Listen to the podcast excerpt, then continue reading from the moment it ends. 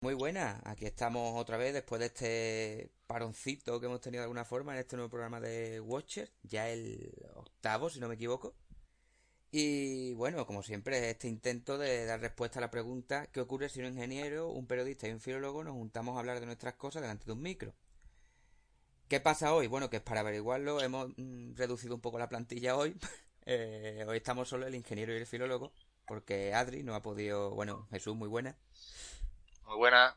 Eh, y aquí estoy yo, que soy Víctor, como digo, el, el filólogo, como decía, que Adri no puede estar con nosotros hoy por, por, por motivos de salud, pero vamos, que prontito estará estará de vuelta ya dando guerra como siempre. Esperemos.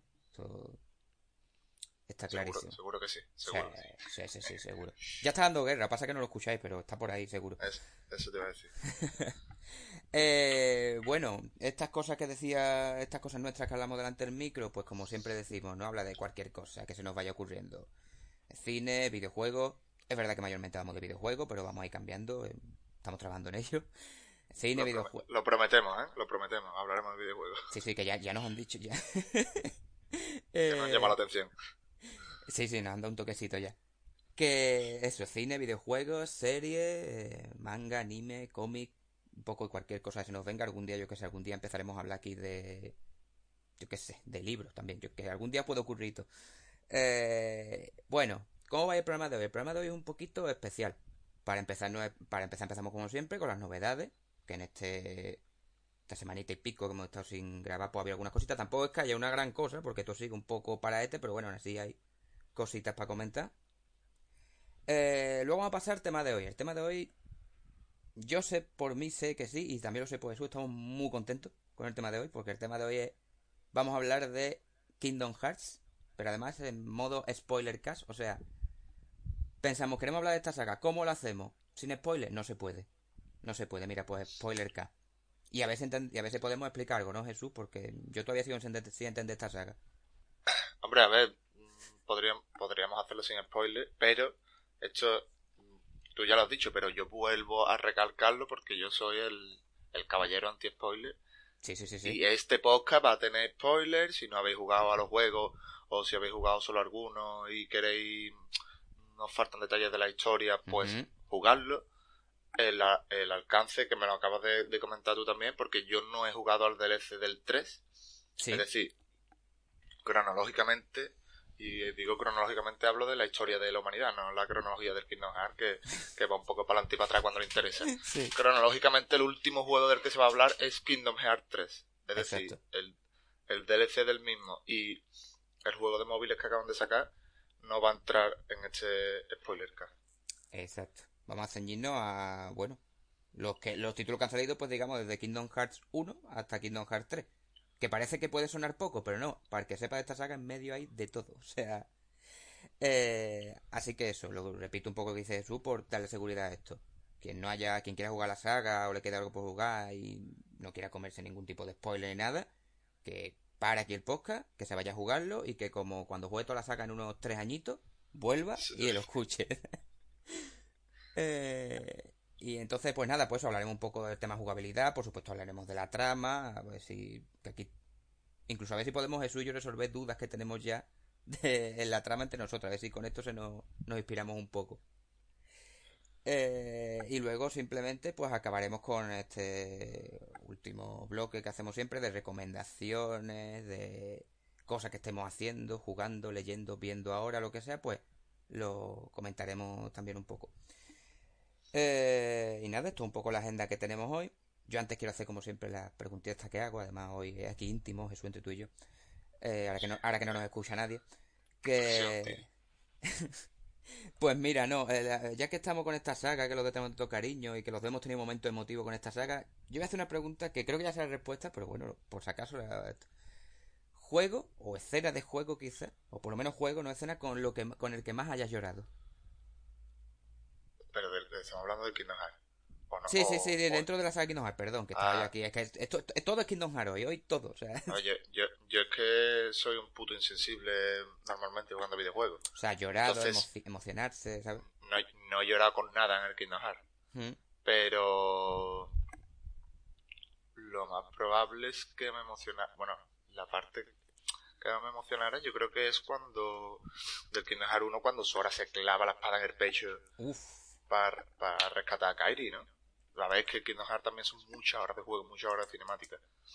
Pero yo creo que esa puede ser de, de las que más, especialmente el tercero, ¿eh? y el tercero es una maldita cinemática. Sí, sí. Empezaba la cinemática y yo digo, bueno, me voy a echar un café porque esto va, esto va para largo te lo pones, que tú le pones el telealto, que te lo escuches de lejos, tú en la cocina haciéndote el café, y te escuchas para enterarte lo que dicen, pero qué brutal, el pato, Donald, el pato ahí porfiando con, contra todo el mundo. Pues mira, yo en esta saga tengo un momento, podría decir mucho, pero de Kingdom Hearts 3 que en fin, que es verdad que ha tenido sus carencias de mar, hablaremos de eso, pero a nivel emotivo, nada más que por lo que lo estuvimos esperando, pues oye, mm, había momentos que tú decías, ay, todo el tema de cuando Axel, bueno, Lee se va acordando de Sion, ojo, eh. Cada vez que había una remembranza Sion después de haber jugado el 358 barras 2, este, como venga. Hostia, sí, verdad, que ese juego es muy, muy de emociones. Y, mira que yo, que yo no lo he jugado, yo lo que he hecho ha sido ver eh, la peliculita que te viene sí, sí. en el 1.5 o 2.5. Sí, bueno, también queremos hablar de eso porque todo el tema de juegos que han salido en distintas plataformas, remaster, remaster de remaster, en fin, esto ha sido... Eh, vale, pues ya con esto nos metemos ya en el tema de novedades y... Con tu permiso, Jesús, vamos a darle cañita a las novedades, ya digo, hay algunas cositas por aquí. Bueno, empezando por... Eh, empezar un poco por, por, videojuegos, ¿no? Vamos a empezar como decimos siempre, lo que han dado este mes de julio en el PlayStation Plus. Plus. Eh, que han dado, por aquello de ser el aniversario, han dado el Nubla 2, me hace mucho gracia el nombre de este juego, y el Erika, que no es que yo tenga mucha idea de qué va el tema, pero bueno, ahí están. Y eh, luego ya como juegos normales, digamos, los juegos que se han dado como cada mes han sido el Rise of the Tomb Raider, este, este reinicio que, de Tomb Raider que empezó en 2013, creo que fue, lo tengo que jugar. Y el NBA 2K20, aprovechando el tirón de que se había anunciado el, 2K21, pues lo han regalado. Me consta que hay ya bastante gentecilla que se ha ido enganchando a este juego. Nada más que porque lo hayan regalado. Conozco bastante gente que se lo ha comprado ese juego recientemente, el, el 2K20 estoy hablando, con una rebaja que salió y ahora les va a dar bastante coraje, la verdad. Yo tengo miedo de que... Sí. Le saldría por 5 pavos, creo que fue el juego, pero coño, tú dices, vale, tengo el plus, pues coño, 5 pavos que me ahorro. Claro. Yo tengo miedo de que pase eso con el Horizon, que estará para pasar, o sea... y, me gasté, y me gasté 20 pavos. Eh, vale, luego de la Epic, tenemos que esta semana tenemos el... Va de secuela un poco, porque tenemos el Lifeless Planet, que se, lo está hablando con Jesús justo antes de justo antes de empezar, que tiene una pinta de Survivor, ¿verdad? ¿A ti te recordaba a la tiene toda, la pinta de la pero más oscuro, tío, como, como si le hubieran pasado un filtro marrón también es que el Astronier es muy colorido. Entonces digo, coño, lo he visto muy parecido. Pero le he quitado todos los colores estos, le he quitado todo el, rosita, el verdecito, el chillón, todos los colores estos que tiene Astronier, que es como muy muy contento. Vamos a ponerlo en sepia. Parece, parece, que se le ha cargado todo, y Le ha pasado el filtro de este marrón. un poco sí. Eh, y luego digo como ya va la cosa de secuelas, porque luego eh, también esta semana tenemos el Killing Floor 2, el de Escapist 2, que creo que en el último podcast hablamos de, que regalaron de Escapist, o sea, bien. Sí. Y eh, para la próxima semana tenemos el Torchlight 2, para que variar con la secuela. O sea, esto el mes de julio es de secuelita. Tres secuelas y una gana. Totalmente, ¿no? Tres secuelas y un Astronier triste, no sé. Astronier triste, tú lo has dicho. Eh, bueno, también un poco simplemente por mencionar que vienen dos. Que aquí se le ha mencionado, bueno, por lo menos uno de los dos ha mencionado dos juegos que vienen que se van a lanzar eh, muy en breve ya, creo que es la semana que viene, que son el Ghost of Tsushima, que ya va a salir por fin. Hostia, es verdad, tío. Ghost of Tsushima. ¿Cuándo sale, bicho? ¿Cuándo sale? El 17. El 17, vale. vale. Más bonita le queda. Sí, exacto, estamos grabando hoy, es que es hoy. El viernes que viene, vamos. Hoy es hoy es 11. 11. Sábado 11. Exacto. Pues el viernes que viene sale. El el Ghost of Tsushima. El viernes que viene of Tsushima. Y otro que, mira, yo no le tenía mucho seguido la pista, pero me ha molado. El Paper Mario nuevo, tío, el Origami King. Hostia, sí. sí. Lo, Por lo que, sé. Yo he estado viendo que, el sistema de combate es un poco raro, ¿no? Tiene como... lo de los círculos, tío, es muy... Sí, estás como en unos círculos, tienes que alinear a los enemigos, luego le salta, no sé. A mí eso no me mola como demasiado. Combate por turno con puzzle, que es como vamos a ralentizar todavía más un combate por turno, ¿sabes? Es, como, eh. es, rarete, es rarete. A lo mejor luego cuaja, ¿eh? Luego cuaja y... Yo qué sé. Vamos, no lo dudo, o sea, Mario... Mario Nintendo todo lo que hace con Mario lo convierte en oro. Y siempre, no sé si, creo que no llegamos a hablar en un podcast del Mario en concreto, ¿no? No. Y está por ahí. Eh, lo tenemos pendiente, pero de cómo se, se reinventan los cabrones. Que tú dices, bueno, esta gente realmente ya lo tienen todo hecho. Eh, como hace Pokémon, que tiene la fórmula de Pokémon y se sale un poquito, te hago aquí sí, sí. Bueno, el Mario dice, nada, por culo, te hago aquí un 3D, te hago un 2D, te hago un, 3D en 2D, como es el Paper Mario. Exacto. Y ahora te voy a tirar, te voy a tirar una gorra y voy a convertirme en una rana, porque puedo. o sea, por, lo que sea. Sí, sí, sí, Es que es brutal, o sea. Eh, ¿Qué más, qué más, qué más de videojuego también tenía? Ah, sí, mañana, o sea, estamos dicho que estamos a día sábado 11 de julio, mañana domingo 12, eh, es el Ubisoft Forward se va es un eventito que ha hecho que va a ser Ubisoft un poco a, la, manera del E3 un poco que empezará ahora en España aquí hora española peninsular a las 8 que empezará con temas de entrevistas y estas cosas y a las 9 empieza el evento como tal ¿qué se espera ahí? pues aparte de sorpresitas que puedan venir se espera gameplay y nuevo tráiler y tal del Watch Dogs eh, Legion el Legion, gracias.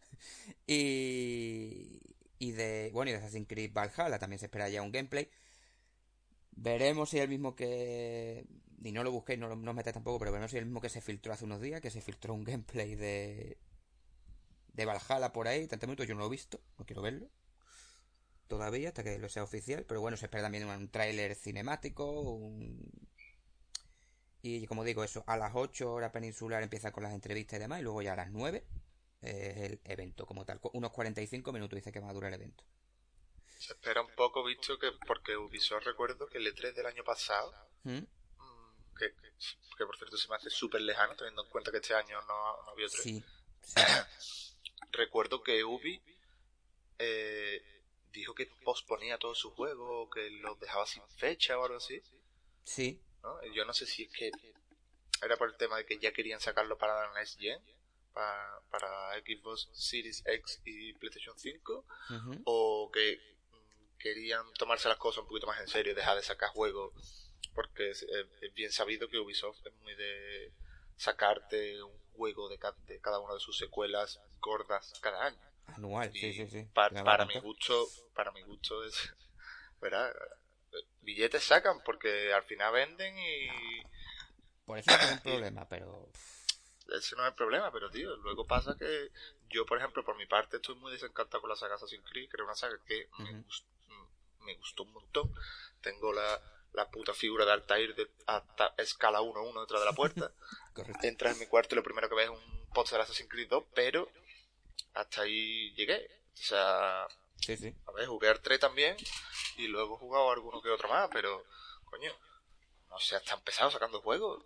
Dale un poquito más de de misterio la cosa. No es que eso, a ver, yo sobre todo con esta saga, vamos, ya lo comenté, lo hablamos en un poco incluso que con la saga Assassin's Creed para mí es mi saga fetiche, digamos. Y a mí me gusta porque me gusta el tema de la jugabilidad, me gusta todo el tema este de tanta exploración como han ido metiendo y demás. Sí, pero lo que es la saga es eso. Yo recuerdo cuando dieron el parón después de, eh, de Syndicate, que dijeron, vamos a parar, vamos a cambiar todo, vamos a parar. Vino Origins, que es verdad, fue un cambio, fue un lavadito de cara. Y recuerdo que con Syndicate dijeron, no, se acabaron los juegos anuales. Un año de descanso viene muy bien. 2017, Origin. 2018, Odyssey. Chacho. Dijeron, dijeron los notas... Nada. Para, no. Paroncito. Vamos a hacerlo con paroncito. Sacaron el Origin, la gente muy contenta y, y los dijeron, ¿parón? ¿Dónde? Si la gente está contenta. Otro más. Bueno, y el parón, me gustaría recordar que fue el año que sacaron la película. Hombre, bueno, la, perdona, la, película. parón, parón, pero no mucho. Te tengo que dar algo de contenido de Assassin's Creed. Mira, es una cosa, mira, ya podemos meter un poquito, de, por meter un detalle. Es una cosa que, mira, la saga Kingdom Hearts nunca haría, porque la saga Kingdom Hearts te haría eso, pero te metería chorrocientas horas de lore para que tú digas, te lo tengo que, me lo tengo que jugar sí o sí, ¿sabes? En Assassin's Creed es como, no, te sacamos un remaster de Ezio y para adelante. Por ejemplo, ¿sabes? Yo no querría, estoy pensando, imagínate una película de Kingdom Hearts, ¿cómo sería? Y yo creo que serían ocho horas del pato Don hablando. Dios, pues te digo una cosa, no podía haberme dado mejor el pie para una cosa que iba a decir, porque ya he acabado con el tema videojuego de momento, pero quería meterme en temas series y tal, en novedades, y no me has podido darme el pie porque hay rumores bastante fuertes de una serie de Kingdom Hearts para Disney Plus. O sea, no sé qué van a hacer, conociendo como, como Nomura esté metido. Yo creo que hará una serie que no tenga nada que ver con el juego para que tenga lore. Yo que sé, te va a contar eso. Por la, la vida previa del pato Dona antes de la saga o. Que ya no, no saben los cabrones cómo meterte el lore de eso ya lo, vamos a hablar, porque ahora mismo sí se pueden jugar todos los juegos en la misma plataforma, más o menos, pero eh, eso es ahora. Ahora estamos viviendo buenos tiempos con el Kingdom Hearts. Gracias a Dios, porque vamos. Para lo que hemos, para lo que, para de lo que venimos, vamos, en fin. Bueno, eh, luego también de serie, bueno, ya se han dado las en Disney Plus en, en, América, todavía aquí no, pero en Disney Plus ya se han subido las, digamos, los perfiles de serie de WandaVision, Falcon the Winter Soldier y Loki. Están subidos ya los tres con su sinopsis. Perfecto. Y se, la única que han fechado un poco más porque han dicho WandaVision 2020, Loki 2021 y Falcon de Winter Soldier otoño de 2020, que ya es un poco el, más acotado ahora mismo. Recordemos que Falcon and the Winter Soldier iba a ser en agosto. Pero claro, por parones que había que hacer por, en fin, por la situación que todavía seguimos, pues en fin, no, no ha podido ser. ¿No, iba a ser WandaVision la primera, ¿viste? No. Soy yo confundido. WandaVision iba para diciembre, pero se rumoreó que cuando, como WandaVision decían que tenían más grabada que Falcon de Winter Soldier, porque con Falcon querían darle una vueltecita de tuerca, se rumorea porque había una trama de un virus que han dicho mejor no la sacamos. No sé, se había por ahí cositas, digo, a ver, lo puedo entender. Entonces, lo, lo que había de origen era agosto Falcon y WandaVision diciembre. Luego se dio que igual se invertían, y ahora mismo, ya te digo, otoño 2020 Falcon y de WandaVision 2020. No se ha dicho más nada. Ojalá dieran la sorpresa y dijeran en agosto, toma, WandaVision. Y digo, uy. Que se rumorea que en lugar de seis capítulos pueda tener nueve WandaVision. Que es como, bueno, pues vale, échale. Me rollo un montón que te haya referido a algo de Marvel por capítulos. No, sí. No me voy a acostumbrar a ti. que, si, que si te pones a analizar siempre podríamos haberlo hecho por capítulo, porque a fin de cuentas las son 23 capítulos que llevamos hasta ahora, pero bueno. Sí, sí, sí, sí. ¿Qué es lo que quería hacer? Me, ha impactado, tío. No, sí. Y bueno, también para terminar ya, que una cosa que no dijimos en el último podcast, que fue cuando ocurrió, pero hay que decirlo, y bueno, aquí a nosotros esto no hace ilusión, han reabierto los cines, los cines ya reabrieron hace un par de semanas, ya por fin, con la cartelera que dejaron tiempo A, o sea que todavía hay gente que puede ver Frozen 2 si quiere en cine, porque todavía sigue por el parón de pues, cartelera. ¿Puede estar Frozen 2 en cine? yo creo que sí, yo, yo, creo que sí porque Frozen 2 es la típica... Lo he hecho uno por decir, no te diga que haya confirmado, pero me puede cuadrar porque fue una que se estrenó cerquita de las navidades, relativamente, creo recordar. Y es la típica película que tú dejas en cartelera para rato. O sea que yo creo que en marzo estaría todavía en cartelera capaz, ¿eh? vamos. Sí. Más de medio año en cartelera. Claro, con el tema como ahora los cines no han estado. Y pues, pues ya estaría. De novedades, pues ya tenía, además que al final decía que siempre decimos lo mismo, traemos poquita y al final... bueno, te, te, iba a decir, también se han reanudado alguna, algunos animes. Sí. Porque los, los mangas la mayoría han seguido, con más o menos mm, intermitencia. Sí. Pero han seguido publicándose. Pero por ejemplo, Black Clover, el 5 de julio creo que volvió a emitir capítulo. Ah. Y, y One Piece creo que también creo que también había hecho un parón de anime y ahora ha vuelto a la carga. Ah, pues mira. Así que de puta madre, tío. Estupendo, parece. A ver si esto de la nueva normalidad afecta también al ocio. Y ahí será cuando empecemos a hablar de otras cosas que no sean solo videojuegos, que es el único mundo que menos se ha parado con todo esto, ¿sabes? Claro, a ver si nos dan algo más de cancha, tío. Sí, bueno, yo qué sé, o sea, yo, yo, yo, puedo prometer aquí un especial Black Widow si se estrena alguna vez, porque yo qué sé, ¿no? Así que bueno, pues con las novedades ya hemos terminado. Pues vamos a meternos ya en faenita, que estamos deseando aquí los dos. Estamos preparados. Mira, yo me he traído aquí, mira, tengo aquí mi, mi funquito de agua, no lo estáis viendo, pero lo tengo aquí, yo acompañándome todo el podcast. Ah, pues yo, si quieres, me pongo aquí el de Riku, tío. Eh, es que, claro, si es que, si es que tú tienes para elegir, cabrón, si es que... sí, yo, yo, tengo el protagonista, el otro protagonista y el Riku, que aunque sea mi... El protagonista, el, otro, el protagonista, el otro protagonista y Sora, ¿no? cabrón. Bueno, sí. Me, habría encantado tener a, a Mickey con la capucha de la organización 13, pero bueno. Ese es el que tiene Adri, allá donde esté. Lo tiene...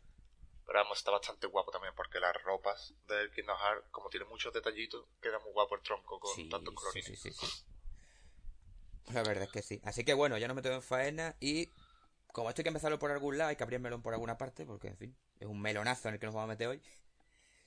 Pues, ¿qué tal si empezamos por aquello de primer contacto que hayamos tenido con la saga, Jesús? Porque claro, aquí el juego cada uno puede haber empezado por un lado o por otro. Esto es como todo, o sea, con una saga tan amplia, ¿Cómo empezaste tú, Jesús, en esta saga? ¿Qué fue lo primero que tú jugaste de Kingdom Hearts? De hecho, cronológicamente, el primer Kingdom Hearts, que fue por el que yo empecé, ¿Mm? es el tercero, por lo que estoy viendo. Bueno, tercero, en verdad, cuarto. Pero bueno, no me voy por los cerros de Úbeda todavía. Porque el, el primero fue Kingdom Hearts 1. Bueno, uno no, porque no tenía número. claro, era Kingdom Hearts. ¿Quién iba a saber que eso iba a funcionar, no? Exactamente. Bueno, el Kingdom Hearts. El 1. Sí. Y. Bueno. No quiero tampoco enrollarme porque ya voy a decir temas de la jugabilidad, que si me guste más o menos, que... Pero yo creo que tú empezaste también por ese, ¿no? Pues mira, mm, me gustaría decir que sí, pero exactamente no, ¿sabes lo peor? No, tío. No, no, pero te lo empeoro, te lo empeoro. A ver, venga, sí, dime. Porque todo, en mi vida todo mejoró. Porque yo, el primero que jugué, y esto es verdad, sin yo conocer qué coño es esta saga, me pasa en todas las sagas, siempre voy tarde, fue Chain of Memory.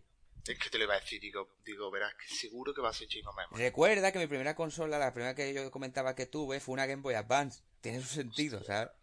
Pero es que yo jugué el puto juego de los naipes, lo primero que jugué. Claro, normal que la saga me encante, es que después todo fue bueno. Claro, que a partir de, ahí todo, todo vaya mejor. No digo que todo sea bueno, pero que todo fue mejor seguro, o sea. Eso. Así que bueno, sí que eh, aquí para hablar de jugabilidad, ¿en cuáles nos podemos echar aquí un. a camisa rota los dos, vamos, porque no vea. No, pero. Bueno, yo al, de los naipes, de hecho, nunca he jugado. ¿Nunca he jugado a los naipes? No. Tío, es una experiencia que hay que vivir, tío, nada más que para cogerle todas las cosas que se pueda. Yo, es que no. Además, es uno de esos juegos de los que yo he hecho pestes sin haber jugado. Y, y no voy a hacerlo, Voy a seguir. Voy a seguir en mi. A mí me parece en bien. Mi línea en mi línea de echar pestes sin jugar. no, lo peor es que tiene gente como Adrio como yo. No, Adrio no sé si lo llevo a jugar, pero por ejemplo yo sí, que te respaldamos. En plan, puedes echarla con toda tranquilidad, nadie te va a decir lo contrario. Claro, claro, por eso. Yo creo que nadie, o sea, por favor, si alguien escucha esto alguna vez y dice, a mí me encanta Cheo Memory, diré, vale, pues te traemos un día de invitado, pero yo no sé. Es mi juego favorito, es revolucionario. Y yo diré, pues mira, pues está muy bien, pero no es mi nombre y el de Jesús tampoco. Entonces, eso, bueno, Kingdom Hearts 1, entonces... ¿Qué? es que como, ¿cómo te preguntaría yo esto? O sea, porque tú me decías de meternos en temas de jugabilidad y demás, que podríamos. O sea, aquí estamos un poco... Eh, porque sobre todo ya no es solo tema de jugabilidad en el momento, sino cómo ha ido envejeciendo esa jugabilidad, porque nosotros hemos, hemos sido mucho de rejugarnos esta saga. Ah. Entonces, claro. Yo, yo, me lo he pasado dos veces nada más, el primero, creo. Yo también. Pero, pero que la segunda costó trabajito, porque cuesta, porque tú dices, ay, la jugabilidad del 1 es como... Mmm. Claro, una vez, una vez has jugado al 2, eso es. Ya cuesta volver otra vez al 1. Pero, pero también me gustaría defender eh, al 1 en el sentido de que me parece mucho menos hack and slash y mucha más estrategia que lo que viene siendo el 2. Sí. Por ejemplo. Es más parecido al combate de del Birth by Sleep, quitando el tema de las habilidades, transformaciones y tal. Pero es más. Es más RPG que Hack and Slash. Porque Kingdom Hearts, si se, si se pudiera definir el estilo de juego que es, yo diría que es un Hack and Slash barra RPG. RPG, sí. Eso es un personaje que va subiendo de nivel, que le puedes equipar ciertas habilidades, puedes, al principio del juego eliges si vas a, si quieres tirar por la defensa, por el ataque, por la magia, cosa que, bueno, todo lo que no sea ataque, yo no, lo recomendaría, pero bueno. Aquí estamos, estamos de acuerdo. Eso ya es cuestión de jugador. De hecho, la, la, esta segunda vuelta que le di a Kingdom Hearts 1, que fue cuando tú me dejaste el 1.5 más 2.5, empecé a jugarlo, tío. Y, y estaba con María aquí. Sí. Y le digo, bueno, ¿cuál, ¿cuál escogemos? ¿La espada, el escudo o la vara de magia? Y me dice, la vara de magia. Y diciendo, bueno, a ver, he sido yo el que te ha dado la opción. Escoge la vara de magia. vaya trabajito. Vaya trabajito pasarse el juego, tío. Y ya cuando empecé el segundo digo, que le den por culo a la vara de magia, al escudo y a toda su puta madre. Trae para acá la espada que yo voy a partir cabeza. Es que eso. Que, que, es mi rollo. O sea, yo es que te diría, mm, hay que sacar el tema de la magia. ¿Tú personalmente cuando juegas estos juegos usas la magia más allá de cura? Evidentemente cura, sí, pero yo tampoco. Yo pues tampoco. Bueno, una cosa, en el 1 usaba un montón eh, Electro. Ah, pero es que Electro cuando, está, cuando es Electro Plus Plus es muy tocho, que porque hay mucho alcance. en el Coliseo de... En el Coliseo de Hércules este, está súper cheto, que te aparezcan un montón de, de, los bichitos estos que hay volando, que no me acuerdo cómo se llaman. Bueno. Que están los de fuego, los de hielo, los de electricidad. Llega, electro, pum, venga. 20 muertos. Va por culo. Es que eso, ahí va, te los va quitando todo en medio precisamente por eso y conforme va subiendo con el alcance. Pero luego hay algunos en plan aero. ¿Para qué quiero yo aero? En plan. Yo, pues, te diré que los pros del Kingdom Hearts usan aero a tope, tío. Ya. Un montón. Pues eso explica que yo nunca he sido un pro, pero. Eh, Claro, claro. Pero, pero, no sé, yo, es verdad que yo le daba a Piro.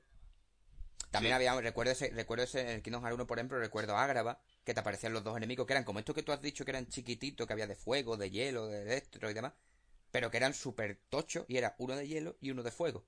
Entonces tenías que lanzarle hielo al de fuego, cosa que me costaba entender. Y fue, eh, sí, en fin. Sí, sí, sí, los que no hemos creado con Pokémon nos costaba entender eso, pero era así. A, la, a la mierda la lógica Pokémon, que justo te iba a decir eso. pero bueno, o sea, luego sí es verdad que le metía a... O sea, a hielo le metía fuego y a fuego le metía hielo. Por lo que sea, bueno. Uno lo entiende, otro no. Pero vale. Pero es verdad que ahí te obligaba un poco a usar la magia. Por eso luego... Ya no tenía ni del 2. Allá a partir de los siguientes juegos ya fueron de Virba Elite, del 2, de todo esto, fueron diciendo, mira, si aquí la magia no la usa nadie. De hecho, si en el 3 tuvieron que meter este, esto que era la gran magia, que era si usas tres veces la magia, puede hacer un combo súper guapo, que es como, vamos a darle algo, vamos a darle algo, vamos a darle un combo gordo, porque si no es que la magia hemos metido un comando, metemos un comando de pociones, objeto y poción aparte, o sea, yo qué sé. Sí, sí. Eh, entonces, eso, entonces la magia, ya te digo poco, además que yo usé, por ejemplo, en Kingdom Hearts 3 usé eso de la gran magia, pero porque era para un trofeo, tú sabes, por aquello de, a ver si voy a poner platino. Y ya está, o sea, y no volví a usar. Cura sí, todo lo que tú quieras, pero ya está. Ya, te, conocemos. Que por cierto, ¿cómo, ¿cómo ves tú la mecánica de la magia que haya cambiado, cómo ha cambiado del 1 al 2 en adelante? Porque en el 1 tú te acuerdas que iba por por cuadradito, digamos, por sector de magia. Sí. El rollo, el piro gasta media, el electro gasta una y media, ¿sabes? Cura gasta una o dos, no me acuerdo.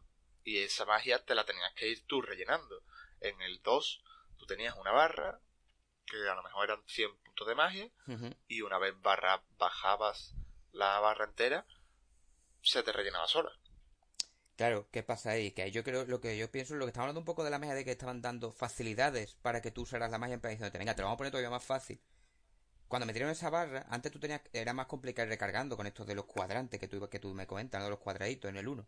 A partir del 2 en adelante, te metieron simplemente la barra con esa habilidad que creo que también metieron en el 2, que era la de prisa PM, o sea, prisa punto de magia, que era como, mira, esto va a ir por punto de magia, pero no por cuadrito, una barra, que no se tiene que gastar entera según lo que usa. Además, siempre creo que use la magia que use, siempre se gastaba lo mismo. No. ¿No? Porque cura siempre te la gastaba entera. Vale, por ejemplo. salvo cura, pero claro, es que si pones cura que la puedes usar más de una vez en un combate, te descompensa un poco. pero de todas formas, eh, eso es otra. Tú puedes gastar, si tienes 120 puntos de magia, puedes gastar 100 110, quedarte con 10 puntos de magia y usar cura, que es lo suyo. Sí. O sea, me gasto casi toda la magia, me quedo con un hilito de magia y luego usas usa cura y tiene el mismo efecto que si lo hubieras usado con toda la barra entera. Exacto. Es que una cosa. Que eso, está, bien, no me eso está bien, eso quiera que no ayuda. También es verdad que si por lo que sea se te va la pinza en un medio del combate, oh Dios mío, me estoy muriendo. El pitirito ahí que se te mete en la cabeza, ¿no? Eh, tú dices, bueno, venga, voy a usar la magia contra los enemigos y me voy a curar. Y te curas primero a tomar por saco, porque ya la estrategia de. Ya no, porque ya te la gastas entero. O sea, que si te quedan 10, gastas 10, pero si te quedan 120, gastas 120. Y lo peor es que te curas al mismo nivel, ¿sabes? Que no tiene por qué ni curarte entero. Sí, sí, sí. Para eso está Donald ahí cuando quiere. Eso, cuando a él le apetece. Porque por mucho, que creo que eso también lo metieron a partir del 2, que tú pudieras cambiar cuando Donald, tanto Donald como Goofy, jugaran más agresivos, o que fueran siempre contigo. Yo siempre pongo... Yo creo que en, yo creo que en el 1 está. También, ¿no? Es que yo al 1, la verdad es que hace mucho jugué y la verdad es que en ese sentido eché poca cuenta, ¿sabes? Porque... Claro, es que, creo que sí está porque yo lo jugué el verano, si no fue el verano pasado, hace dos veranos. Sí. Y yo recuerdo ponérselo, tío, al primero. Vale, vale, pues entonces mira. Todavía. ¿Ves? Y para esto sirve este podcast, para irnos aclarando con cosas, pues ya nos liamos entre un juego y otro, es que es normal. Claro, no, no, claro que son más de nueve juegos. Como para no. Pero, bicho, el... eso de poder jugar con voy a gastar esta magia, hmm. eso también me gustaba mucho del 1, que es más estilo combate RPG. Y me, cuando digo RPG me estoy refiriendo al Dark Souls, ¿vale? Sí, sí, sí. Para que te, hacer una comparación directa y entenderlo todo ya no solo tú, sino la gente que, me está escuchando, que tú en Dark Souls, por ejemplo, tienes una barra de vida y una barra de magia. O sea, porque en Dark Souls hay gente que juega magia. Sí, sí. No seré yo nunca. Yo tampoco. Pero hay gente que juega magia, tiene su barra de vida y tiene sus frascos de estus de, para magia. Que son los, lo que son los elixires en el Kingdom Hearts. Entonces, ahí tienes ya que jugar con voy a gastar más, voy a gastar menos, eh, gasto tanto y luego me recupero ese otro, ¿sabes? Entonces, mm, ese factor RPG tira más para el 1 que lo que tira en el hack and slash del 2 hacia adelante, que es más machacar la X y L1 triángulo para tirarme, o L1X, no me acuerdo cómo tenía yo cura. Básicamente era eso. Pa, pa, pa, pa, Uy, me salta un triangulito comando de reacción. Ese es el tema.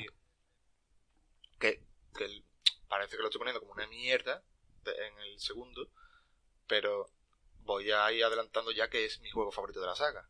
Claro. El 2, porque ahora llegaremos a eso, pero creo que es el tiene la mejor jugabilidad de todo el juego, pero me gustaría defender, o sea, romper una lanza a favor del primer Kingdom Hearts. Eh, de eso, de que aunque no es tan hack and slash, es más lento, pero, tío. Claro, el problema. yo aquí me gustaría. Me gusta que sea distinto, ¿sabes? Sí, no, eh, es que. Lo que me gustaría decir un poco lo que tú has dicho antes. Siempre se ha dicho, y mucho, incluso yo puede que lo haya dicho alguna vez. Kingdom Hearts 1, bueno, Kingdom Hearts, es lento, un juego lento y tal. No es lento, realmente, no es que sea lento. El problema es que, exacto, cuando tú has jugado el 2 y rejuegas el 1, claro, el 2 es muchísimo más fluido por lo que estamos contando. Es que el 2 tú no pegas dos pasos en un combate sin, uy, eh, eso, comando de reacción, uy, que puedo usar tal cosa. Luego ya eso fue empeorando, o sea, empeorando, quiero decir. Que fueron aumentando eso con los años. Luego te metieron el modo acrobacia, que ya es como, uy, tengo un comando de reacción, pero es que aparte tengo una columna en la que puedo dar vueltas y puedo pegarle una pata, un, llave, un llaverazo al nota de al lado. En fin, que son cosas cada vez, lo que se han ido haciendo, yo creo que ahí sí, con éxito es hacer el combate cada vez más fluido en la saga. Ya veremos, eso, no, necesariamente que eso sea bueno, ni que su punto máximo de fluidez sea Kingdom Hearts 3. Tampoco estamos diciendo eso, eso ya hablaremos ahora. Pero es verdad que se han peleado mucho por esa fluidez. ¿Qué pasa? Tú ahora vuelves al 1. Contando también, y eso ya metiéndonos un poco en el tema narrativa, que es el juego de la saga, digamos, más, entre comillas, infantil. Entre comillas, porque luego la historia te quiero decir, no, no, a ver, que sé por dónde me vas ahí, sé que me vas a decir lo que hemos hablado antes del momento emotivo, ¿no? Sí, infantil, pero te clavas una espada en el pecho, ¿sabes? Eso, bueno, quiero decir, eh, pero yo, yo sé por dónde vas tú en el sentido de que, eh, y esto es otra cosa que quiero decir sobre la historia del Kingdom Hearts, que es lo típico de, eh, me vine a, a Vodafone por una oferta que tenían, pero me quedé porque tienen muy buen servicio al cliente. He puesto un ejemplo aleatorio porque... me gusta mucho. Eh, voy a jugar este juego porque sale el pato Dona y Goofy mm. y la sirenita que me gusta mucho, pero luego en verdad te pasas la mayoría del juego eh, yendo por todos los mundos de Disney y luego esos mundos pues ahí he pasado, ahí se quedan, pero luego no tienen nada que ver en la historia, exceptuando a lo mejor eh, Bestia o las princesas Disney que sí están más metidas, especialmente en el primer Kingdom Hearts, en el lore, tienen más que ver con, claro, están más, más eh, joder, no encuentro la palabra, están más incluidos, digamos, en el... Sí, bueno, son parte concreta de la narrativa. En el lore del... Eso es. Pero que en el mundo de Tarzán, tú llegas al mundo de Tarzán, haces dos cositas con Tarzán y Jane, le pega tres piñas a Clayton y vámonos que nos vamos para adelante. Y ahí te queda Tarzán. Luego vengo y si quieres pues sigo farmeando en el mundo ese, pero que no es parte de la historia. Entonces yo juego porque tiene muchos personajes Disney, está muy guay y me hace mucha ilusión. Pero luego mm, la parte gorda es un universo propio que se ha formado, o sea, que nos ha creado. Claro, que estamos pensando, estaba pensando la parte gorda, digo, bueno, como todavía más o menos nos estamos viendo todavía en el 1, digamos, estamos por ahí un poco la parte gorda, que ya cuando tú conoces a Ansem, vamos a llamarlo Ansem, de momento. Exactamente. que, pero es eso, esto, además que se una mecánica a la hora de los mundos Disney, tanto en el 1 como en el, en el 3 cambiaron un poco eso, luego hablaremos de eso, pero es verdad que la mecánica de los mundos Disney eran, te vamos a contar la historia que tú has visto en la peli, la historia que tú has visto en Alicia en el País de las Maravillas, la historia que tú has visto en Tarzán, relativamente muy corta, te omiten muchísimo, pero vamos a hacer que al villano de turno de la peli lo va a ayudar X sin corazón. O le vamos a dar poder de la oscuridad. Ya está. Y ya está. O sea, es que no había más. O sea, no había un... Sí, vamos a hacer algún comentario, comentario, lo mismo que incluso salía en la película. Y ya, y ya es hora... Oh, tengo que, yo qué sé, valorar más mis capacidades. Vale, vamos a la nave Gumi, al siguiente, y ya está. O sea, es lo que saca de ahí. No hay más. Sí, sí, sí, efectivamente. Eso, eso es lo que yo quería decir. Exactamente. Hasta llegar a un punto de, no retorno en la historia que tú dices, hostia, aquí empieza ya lo gordo. Aquí me estoy metiendo ya con. Cuando llegas a Bastión, Bastión Hueco, ¿era donde llegabas en el primero? Sí, ahí todavía era Bastión Hueco, ahí todavía era Bastión Hueco. Bastión Hueco y el fin del mundo. Bastión Hueco, fin del mundo. Luego tuvimos en el 2, bueno, el radiante y mundo inexistente, en fin. Y así podemos ir siguiendo. Y luego ya vino la. que se convirtió un poco en tónica de todo, fue la necrópolis de la llave espada, ¿no? La necrópolis de la llave espada, que al final es, digamos, el escenario donde converge todo final de Kingdom Hearts. A partir de. Bueno, a partir de, ¿no? Porque eh, los dos primeros, a los cuales no solo no he jugado, sino que prácticamente no he visto ni, ni resumen ni nada. bueno, te lo voy a leer porque lo tengo por aquí. En mi, en mi libro de arte del de la edición especial de Kingdom Hearts 3. Se compré edición especial, he partido aquí de... datito friki. Dime cosas. Bueno, no me lo compré, me, lo regaló María. Mejor todavía. Mejor todavía. En el Kingdom Hearts back cover. O el Unon X Cross. Unon, Unon. Pero vamos. La guerra de la llave de espada, vaya. Y bastante más que eso, ¿eh? O sea, que lo peor es que es bastante más que eso. No me quiero meter ahí porque es un lío. Bueno, Pero... Sí, quiero decir que, quiero decir que esas, esas historias convergen a. Al final converge a la necrópolis de la llave de espada. Sí, sí, de hecho. Donde se. se, produce la primera guerra. fue la primera guerra mundial, vaya. La primera guerra de la llave de espada. Sí. De hecho, hay un. Es un círculo. La saga, tal y como está ahora mismo, lo que es la saga del Buscador de la Oscuridad, que es como se ha llamado a esta saga un poco, como la saga del infinito, pues está la saga del Buscador de la, Oscuridad. Que iría, cronológicamente hablando, no por orden de salida del juego, sino a nivel cronológico, desde Backcover, que me esta que comentabas tú, hasta Kingdom Hearts 3. O sea, ese es el. Ahí está el tema. Empieza con la guerra de la llave de espada y acaba a su forma con otra guerra de la espada que no llega a ser tal, pero de alguna forma, bueno. Pasa que no llega a ser guerra de la espada al uso, pero porque la paran antes. Sí, no. No hay. Bueno, pero se, se hay una buena tangana. Sí, claro, pasa que la, primera guerra de llave espada, que yo era cuando había portadores de la llave espada en, lo que se llamó el tiempo de los cuentos de hadas. Que lo llamaron así, que era como 100 años antes del primer Kingdom Hearts. Y aquello era. Mm, te daban una llave espada por comprarte un refresco, ¿sabes? En plan, ahí tenía llave espada todo Dios. Entonces la guerra fue aquello, fue una, poco lo que se comentaba siempre en Civil War, ¿no? Que esto que mierda de combate es esto y son cuatro gatos contra cuatro gatos, ¿no? un poco... Eso, digo, ve, guerra, bueno, guerra vale, pero en Backover sí era un montonazo de gente, además eran entre cinco bandos, era un, un Bueno. Joder. Eh, en fin. Solo tengo pendiente, o sea, yo sé más o menos cositas sí, sí, sí. porque te las pregunto a ti, sobre todo. Sí, ya te digo, además que es que lo que tú me comentas de... Esto es una cosa que quiero comentar aquí porque es una cosa que vamos a tocar poco, porque tenemos muy poca experiencia en este tema, y es que has dicho Backcover que en los juegos estos de 1.5, 2.5 que sacaron de remasterización para PS4, pues Backcover te lo pusieron como película, te fueron poniendo las cinemáticas muy bien puestas, y tú te lo podías ver. Pero Union Cross es un, eh, un juego que empezó como Kingdom Hearts Unchained X. Es que no es X, es, G, claro, es por lo de la, la, llave espada G, claro. Por eso, por eso lo de Cross, o sea. Pero bueno, pero luego lo renombraron y es una. Es lo que pasa después de la guerra de la llave espada. Pero tiene también mucho que ver con el presente, con la saga tal y como está ahora mismo, sobre todo. Tiene mucho que ver con Kingdom Hearts 3. De hecho, esa saga todavía no ha terminado. Está todavía en ello. ¿Por qué pasa? Porque ese juego salió para móviles y PC en Japón y llegó a, llegó, y llegó a Europa y América como a un par de años, tres creo recordar. Y ahora mismo lo tenemos aquí, os lo podéis descargar en, la Play Store si queréis, en, en, cualquier móvil, pero está totalmente en inglés. Y ya digo, todavía no ha terminado, o sea, que es que mm, se, ve, se ve que se acerca al final, pero aún queda. Y encima ahora le han metido más tralla, que es esto de Dark Road, esto que anunciaron nuevo, que es como una expansión de ese juego. Un lío tremendo, que en el que no nos vamos a meter por eso, porque ahora mismo ni yo, no lo entendemos, la verdad, o yo no lo acabo de entender. Sea como sea, volviendo a la, al tema de la saga, eso. ¿Cómo hemos llegado? Está hablando de los escenarios, sí, los escenarios, digamos, de fin de juego, el mundo inexistente, el mundo sin fin, el... O sea, el fin del mundo, perdón, mundo sin fin. Sí, sí, hasta llegar al cementerio de la llave de espada. Eso es. Entonces, mmm, vale, hemos comentado antes un poco de, pasado un poco esto de que ahora estamos en una época dorada con estos juegos. Porque lo podemos jugar en cualquier. en una misma plataforma.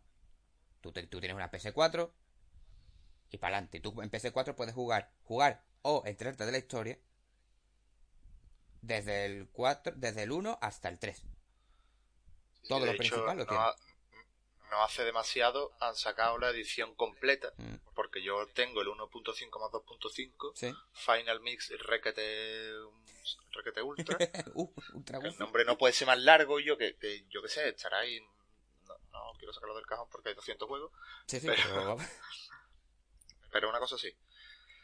Y ahí solo hay 6, creo que era. Y no están ni el Drop Distance, ni el... Vamos, estos dos de los que estamos hablando creo que no están en los que yo tengo. No, eso fue...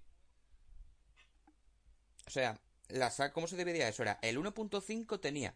Porque siempre tiene el mismo formato los que han ido sacando. Era, te metían X número de juegos y X número de cinemáticas de juego. En plan, no te puedes meter todos los juegos, pero te los vamos a meter a modo cinemática tiene el 1.5 más 2.5, te voy a decir los que tiene. Tienen los dos principales, Kingdom Hearts 1, Kingdom Hearts 2. Bien. También tiene el Chains of Memory y el. Eh, el Verbal Sleep. ¿Vale? Que esos, digamos que son. No son los principales, pero son jugables también.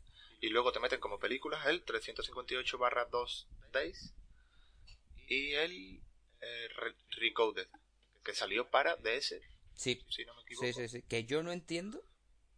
Vale, Recoded sí, pero yo no entiendo que me tiran Chain of Memories con lo criticado que fue. Que ya, hemos rajado aquí criticando y llevamos 40 minutos, ver yo ya criticamos, ya hemos criticado eso y fue muy criticado. Me tiran ese como jugable en lugar del 358 barra 2 Days, que es un juegazo. Es un juegazo. Yo no lo he jugado, pues es de Nintendo DS también, o de Game Boy. Ese, es de, ese salió para DS, sí, para Nintendo DS. Vale, yo he, yo he visto cositas y la verdad que está bastante guapo porque tiene pinta que, vamos, tiene pinta que está, que está bastante guapo porque he visto que puede controlar a prácticamente todos los miembros de la organización 3. En algún momento de la historia sí. Y luego la historia es una pasada, también es verdad. Voy a no no voy a ponerme aquí hater total. En eh, Kingdom Hearts Chain, of Memory, en adelante el de los naipes, eh, la historia también mola bastante. La historia es una pasada. O sea, toda la historia Castillo del Olvido está muy guay. El tema es la jugabilidad. Que, en fin. El tema de vamos a convertir esto en un trasunto de Yu-Gi-Oh! No Joder. Pero. Bueno, si te parece, bicho, para. para. para encaminar un poco más esto, ¿te parece bien si hablamos primero de la jugabilidad? Sí, vale. De cómo, ha ido, cómo han ido metiendo mierdas hasta llegar a que sea no injugable, pero. Se han pasado de la raya. Incluso ridículo en algunos puntos. Vale, sí. Sí. Y, y luego ya pasamos a. Sobre todo a. Te voy a mandar que me hagas un monólogo para ir recorriendo la historia del Kingdom Hearts cronológicamente cronológicamente de la cronología de Kingdom Hearts, que no te preocupes que lo tengo yo aquí. Mira, me he traído agüita y todo, porque esto, esto puede ser duro, vamos. yo, debería coger agua también. Pero sí, sí, me parece pues empezar con jugabilidad, sí. El tema de la jugabilidad, bueno, si, si quieres empiezo a pegarte yo la chapa. Por favor. Y, y, y, tú, y tú me vas, tú me vas matizando, coño, evidentemente también tendrás cosas que decir.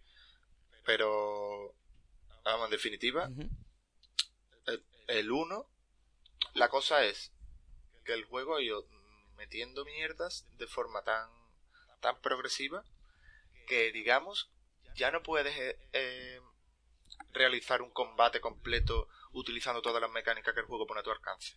Sí. Es decir, tú no puedes estar pegando con la llave espada, lanzar un hechizo, una invocación, un comando de reacción, una atracción, el modo acróbata, Coño, que son muchas cosas, hostia, una transformación también, que eso por ejemplo me, me dio mucho coraje, tío, que quitaran las transformaciones del Kingdom Hearts 2 ¿Mm? y las pusieran como con del estilo del del Verba y coño, se me olvida el nombre siempre. del Verba y que era pegar piñas hasta que se te carga una barrita para pasar a una siguiente transformación y al final ya hace un ataque definitivo, digamos. A ver, que luego ya en el tren me acostumbré y todo, pero... No me mucho acostumbrando porque, en fin, la verdad es que eso te acostumbra por aquello de que a base de repetición y de que ya dice, mira, es lo que hay, y luego se te hace un poco hasta fluido, pero cuando echas la vista te extraes un poco, dice, y yo, no, o sea, no, esto es, es demasiado recargo. Pero bueno. A mí el doc, a mí el doc me parece, me parece que llegó al punto, al culmen de la jugabilidad de Kingdom Hearts.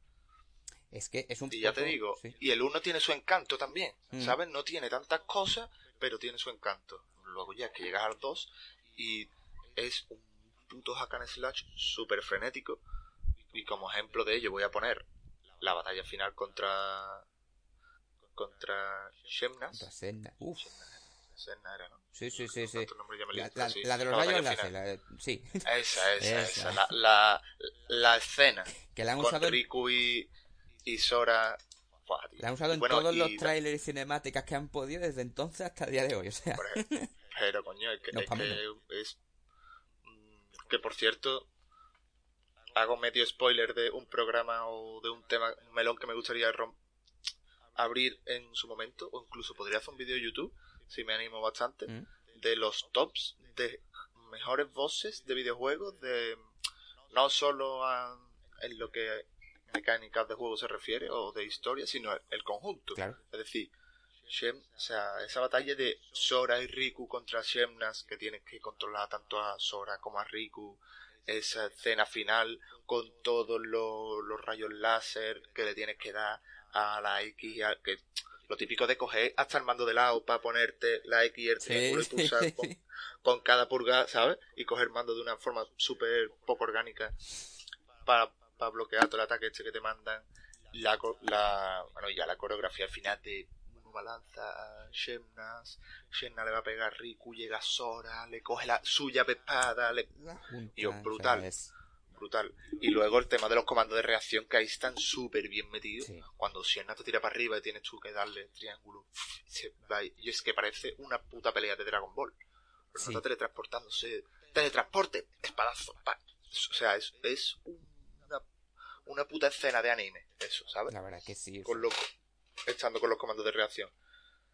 Es que. parece, es, esa, esa pelea me parece de loco. Y luego el lore que tiene. El, todo lo que implica, o sea, esa unión de Sora y Riku en ese momento es como.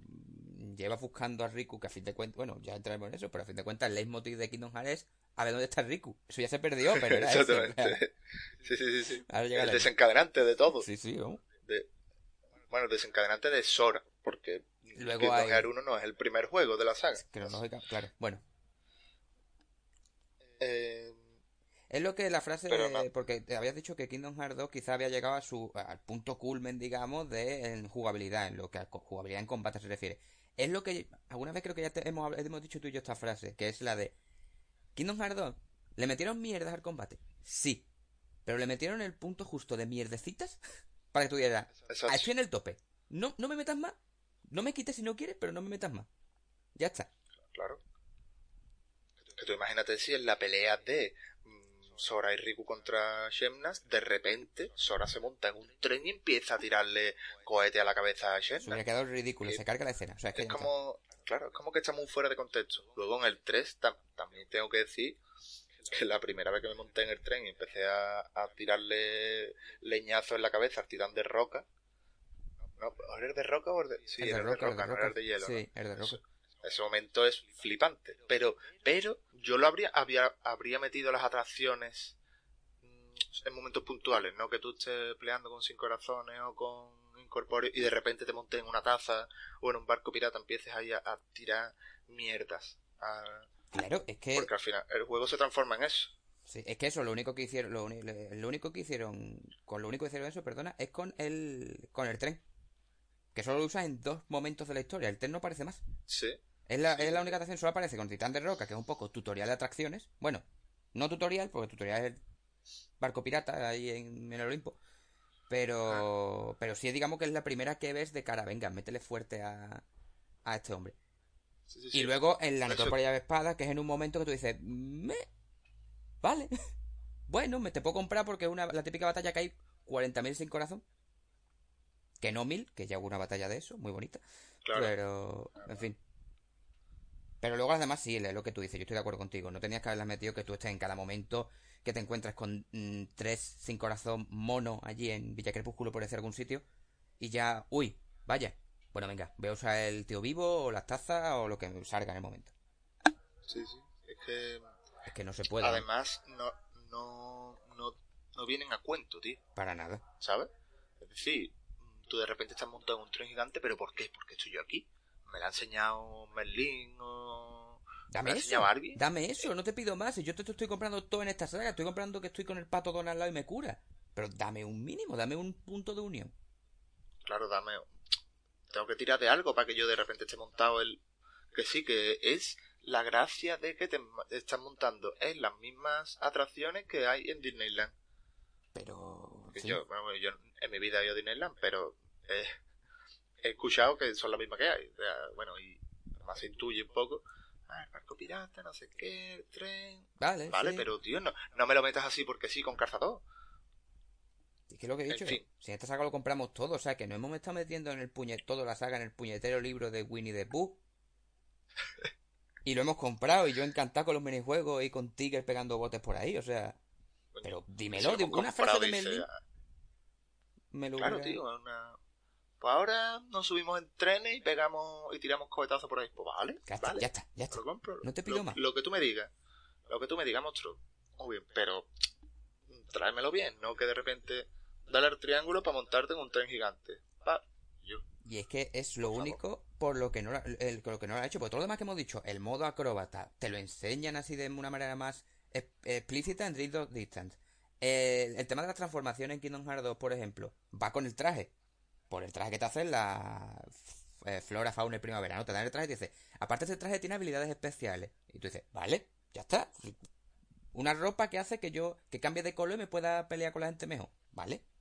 Pero es que con las atracciones, por lo que sea, rompieron eso. No sé si es que... Y no será porque tuvieran falta de tiempo de desarrollo para ese juego. Eso, eso. Hijos de puta.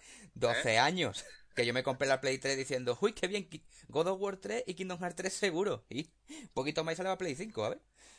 ¿Qué cojones? Eh... Y yo creo que el tema de mecánica ya, bueno, ya lo hemos dicho, pero lo, lo volvemos a decir. La mecánica de los naipes es una mierda. Y la. Eso, la.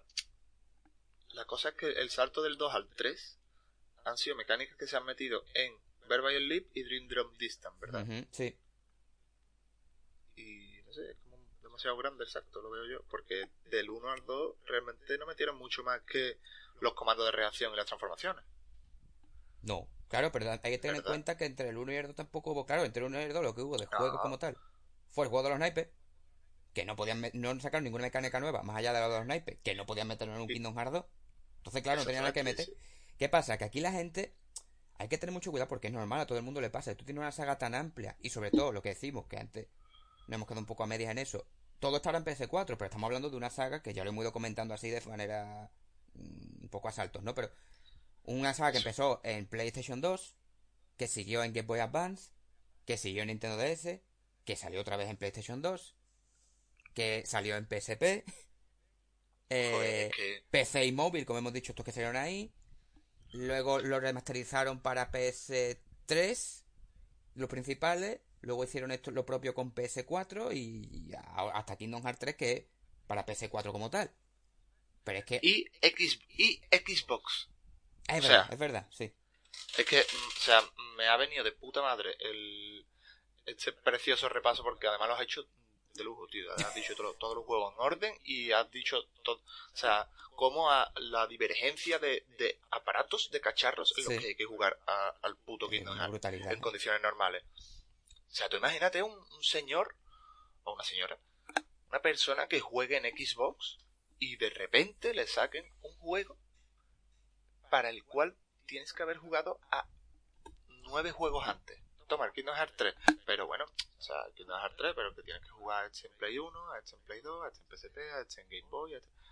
Todas consolas que no tienen nada que ver contigo, exceptuando el juego de, de PC, que PC también es de Microsoft. Vale, pero hostia, menos mal que claro, ahora llegan y te sacan el, el 1.5 más 2.5, la, la saga completa que ya se saca entera, que viene con los nuevos juegos, los 9, ¿no? Con, pero viene hecha con el 3 los 10 juegos de Kingdom Hearts y que dices, bueno, ya lo tengo todo en un disco y me lo puedo jugar. Pero coño, cuando me sacaste el 3, hijo de puta. Y es que el tema ya no es cuestión solo de la multiplataforma, que también, sino vamos a ceñirnos. Eh, aparte, es que eso de la multiplataforma, aparte de que hace que la gente se pierda, también está la propia numeración de la saga. Quiero decir, nosotros, vale, pues estamos muy metidos en esto, en esta saga, todo lo que tú quieras, pero imagínate que alguien empieza desde cero. Kingdom Hearts 1 llega a sus manos, qué bien, Lógicamente, si no te da por ponerte a mirarlo, que puede no darte por mirarlo, porque puede ser que no, ¿vale? Porque Kingdom Hearts 2, que, será, que por lógica será el siguiente. ¿Qué pasa? Que tú ya empiezas Kingdom Hearts 2 y dices, uy, porque está Sora metida? ¿Quién, ¿Quién, es este chaval que es como Sora pero con el pelo corto y otra cara rara? Está el Roxas, ¿quién coño es? ¿Y por qué está Sora metido en un capullo? ¿Sabes? Y ya no te quiero decir si sigue esa lógica, si por lo que sea ahí no se te encienden las alarmas, no hay, no, hay nada dentro, te diga algo pasa, dices, bueno, he acabado. Voy a jugar tres. Ah, ya, eso sí No conozco el 70% de la gente que sale, o sea. Pero bueno, eh, por lo que tú has dicho de pasar uno al, al dos, que yo lo hice, hmm. y digo, claro, es normal que, digas, ¿por qué coño está Sora aquí? ¿Qué ha pasado? Pero, bueno, puede ser un recurso, rollo. Vale, sí. Eh, te, te suelto que algo ha pasado que además eso es otra cosa que me hace mucha gracia de la jugabilidad, que siempre se la apaña, se las apaña para que Sora no tenga ni puta idea de combatir y haya perdido toda su fuerza al principio de cada juego. La maniobra God of War también, ¿vale? Has caído al Hades y Claro, claro. Claro, eh, al principio eres el puto amo, pero no, ya no. algo a de... Y en el 2, pues eh, es porque estás metido en la máquina esta que luego explicaremos que era para recuperar los recuerdos, ¿no? Si, si más no... Sí, sí, de alguna forma... Más o, menos, más o menos, sí. Es que... Que nadie espera aquí, que, que, nadie, por favor, escuchando esto, espere total claridad de datos de cara a Kingdom Hearts, porque es una cosa que nosotros tenemos, o sea, no. Claro, o sea, mm, no es que nosotros lo expliquemos mal, es que nosotros no lo entendemos bien. Claro, claro, lo podemos explicar mal porque no lo entendemos. eso es, eso es. Total, que si quieres, métele fuerte ya a lo que viene siendo la cronología de Kingdom Hearts, porque creo que en jugabilidad ya hemos echado las pestes y, y hemos alabado bastante, por lo menos por mi parte, a Kingdom Hearts 2. Sí, es que de hecho vaya por ahí bueno, lo típico, ¿no? Cuando uno se prepara un podcast de este tipo y sobre todo un spoiler cap, uno va diciendo, bueno, hay cositas que lo que no salga, porque sabemos que esto vamos como vamos, sin guion, pero hay cositas que tú dices, vale, pero esto hay que decirlo sí o sí. Está por ahí hablar de nuestro juego favorito, pero es que los dos coincidimos en el mismo de la saga, quiero decir. Entonces, claro, ¿qué vamos a hacer? Es que no te voy a decir yo aquí, venga, voy a cambiar la cosa, te voy a defender que Bird by Sleep es mejor. Ojo, que no es que sea mejor, pero fue una sorpresa muy grata para mí, ¿eh? Cuando te dicen tienes que repetir el mismo juego tres veces y por la misma zona tres veces con tres personajes distintos, te dices, hostia, qué coñazo, ¿cómo va a ser esto? Y no, lo peor es que no si se pesa, por lo menos a mí no se me hizo. Pero bueno. A, ver, a mí se me hizo un poco pesado. No tanto como, como puede sonar para alguien que no se haya pasado el juego y le diga, oye, mira, tú vas a tener... Porque al fin y al cabo es, es otro juego que eh, hecho pasa en otros juegos, como otro, eh, al cual queríamos dedicarle este spoiler que pero no hemos podido porque estamos esperando a Adri, porque queremos llegar los tres juntos, que es de las of 2. Correcto. Que, eh, digamos que mm, son mismas historias o eh, otro juego también que además a mi tío le encanta, es su juego preferido, para él no existe otro juego en el mundo, no sé si lo vas a conocer, visto, es el Legacy of Kane, Mm, no me suena. Eh, Soul River. ¿El Soul River? Eso sí. Vale, pues él es el, último juego de esa saga, ¿vale? Y son dos personajes que, digamos, en este caso no, no salen desde el mismo punto, porque en, Dream Drum Distance, Dream, no, eh, Ellie, coño, me estoy liando ya. Sí, normal, Los tres personajes eh, eh, parten desde un mismo lugar, bueno, pasan por los mismos lugares, pero son tres historias que divergen y convergen en el mismo punto que es la batalla final en la necrópolis de las llaves espadas contra Shannon. Vale. En el Legacy of Kane es lo mismo. Tú vas jugando con dos personajes. Además me encanta cómo lo hace Legacy of Kane porque tú juegas con un personaje, digamos un capítulo o un episodio y luego cambias a jugar con otro. No te haces primero un capítulo entero, el, camino entero con uno y luego te haces el camino entero con el otro.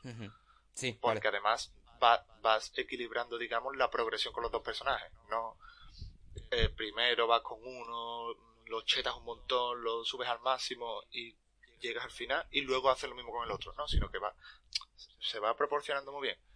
Este juego además, lo meto aquí, vamos, lo voy a volver a sacar en el de las dos, en el spoiler del, spoiler cap del de las dos, pero a mí me encantaría que remasterizaran este juego, tío. El Legacy of Kane. Luego si quieres echarle un ojo. Está súper guapo lo echaré porque la verdad me, la vendí muy bien. que me lo vende todo muy bien. Así acabo como acabo, jugando al Hollow Knight. Bueno, no digo nada, ya luego hablamos de eso. Eh, bueno, pues. recomendaciones. Si nos metemos en faena con la. Esto, entonces hago un poquito el recorrido cronológico de lo que ha sido esta saga. Sí, tampoco me voy a poner porque si, vamos, podríamos estar aquí tres días hablando, ¿sabes? Pero vamos a ir repasando un poco cómo empezó todo esto. Pues a ver. Bueno, y, ve, y ve también diciendo más o menos, pues aquí pasó tal, para... Claro, claro, quiero hacer un poco... porque yo no me acuerdo de la mitad. Por eso, mira, además hay una cosa que... Bueno, esto sí te lo pregunto, además te lo pregunto aquí en directo. Empezando por Backcover, esto de la guerra de las llaves de espada y demás, tú dices que más o menos lo sabes cómo van, que no has visto esa película como tal, pero lo sabes más o menos. Se puede hablar de ella, ¿no? No tienes tú ningún problema. Sí, sí. Vale. No, habla, habla, habla. Vale. Porque no, no creo que vaya a ver ni que vaya a jugar, ni que vaya no, y que bueno, sobre todo después del final secreto este de Kingdom Hearts 3, pues ya algo... Hay mucha relación con eso, bueno. Pero bueno. Eh, todo empieza esto, tenemos... Estamos en la ciudad 100 años antes de eh, el Kingdom Hearts 1. Estamos en, la, en lo que se cuenta en Backcover eh, X, o Backcover X, o Backcover G, como lo queréis llamar. en este, estamos en un reino en el que la ciudad ah, es la ciudad de Albaburgo y es la época se llama la época de los cuentos de hadas. Eh, los protagonistas, digamos, son portadores de la llave espada. Llave espada es un arma noble, un arma cargada totalmente de luz. Mm, depende de qué momento la saga, pero mayormente de luz. Ya veremos que no tiene por qué ser así, pero en principio un arma noble de luz eh, que la vas usando para poder liberar corazones que están eh, imbuidos por la oscuridad. Corazones imbuidos por la oscuridad que ya se han perdido. Hablamos de los sin corazones. Sin corazones, un. Es que poner esto en pie es complicado. Eh, te, voy a pedir ayuda porque esto es. Pero bueno, sin corazones. El concepto de sin corazones. Cuando a una persona, a un ser, mejor dicho, cuando a un ser le invade completamente la oscuridad, eh, ese, ese ser como tal se vuelve un sin corazón. Digamos que su corazón se rellena de oscuridad y eso es lo que da lugar a que nazca un sin corazón que en función de la oscuridad que invada ese ser y del poder que tuviera ese ser de antemano, pues un sin corazón más o menos tocho. Pues una sombra, que es el típico sin corazón Todo el que haya jugado la, la saga lo tendrá en la cabeza. Cabezón con antenitas y ojos amarillos muy grandes, o blancos, depende del juego.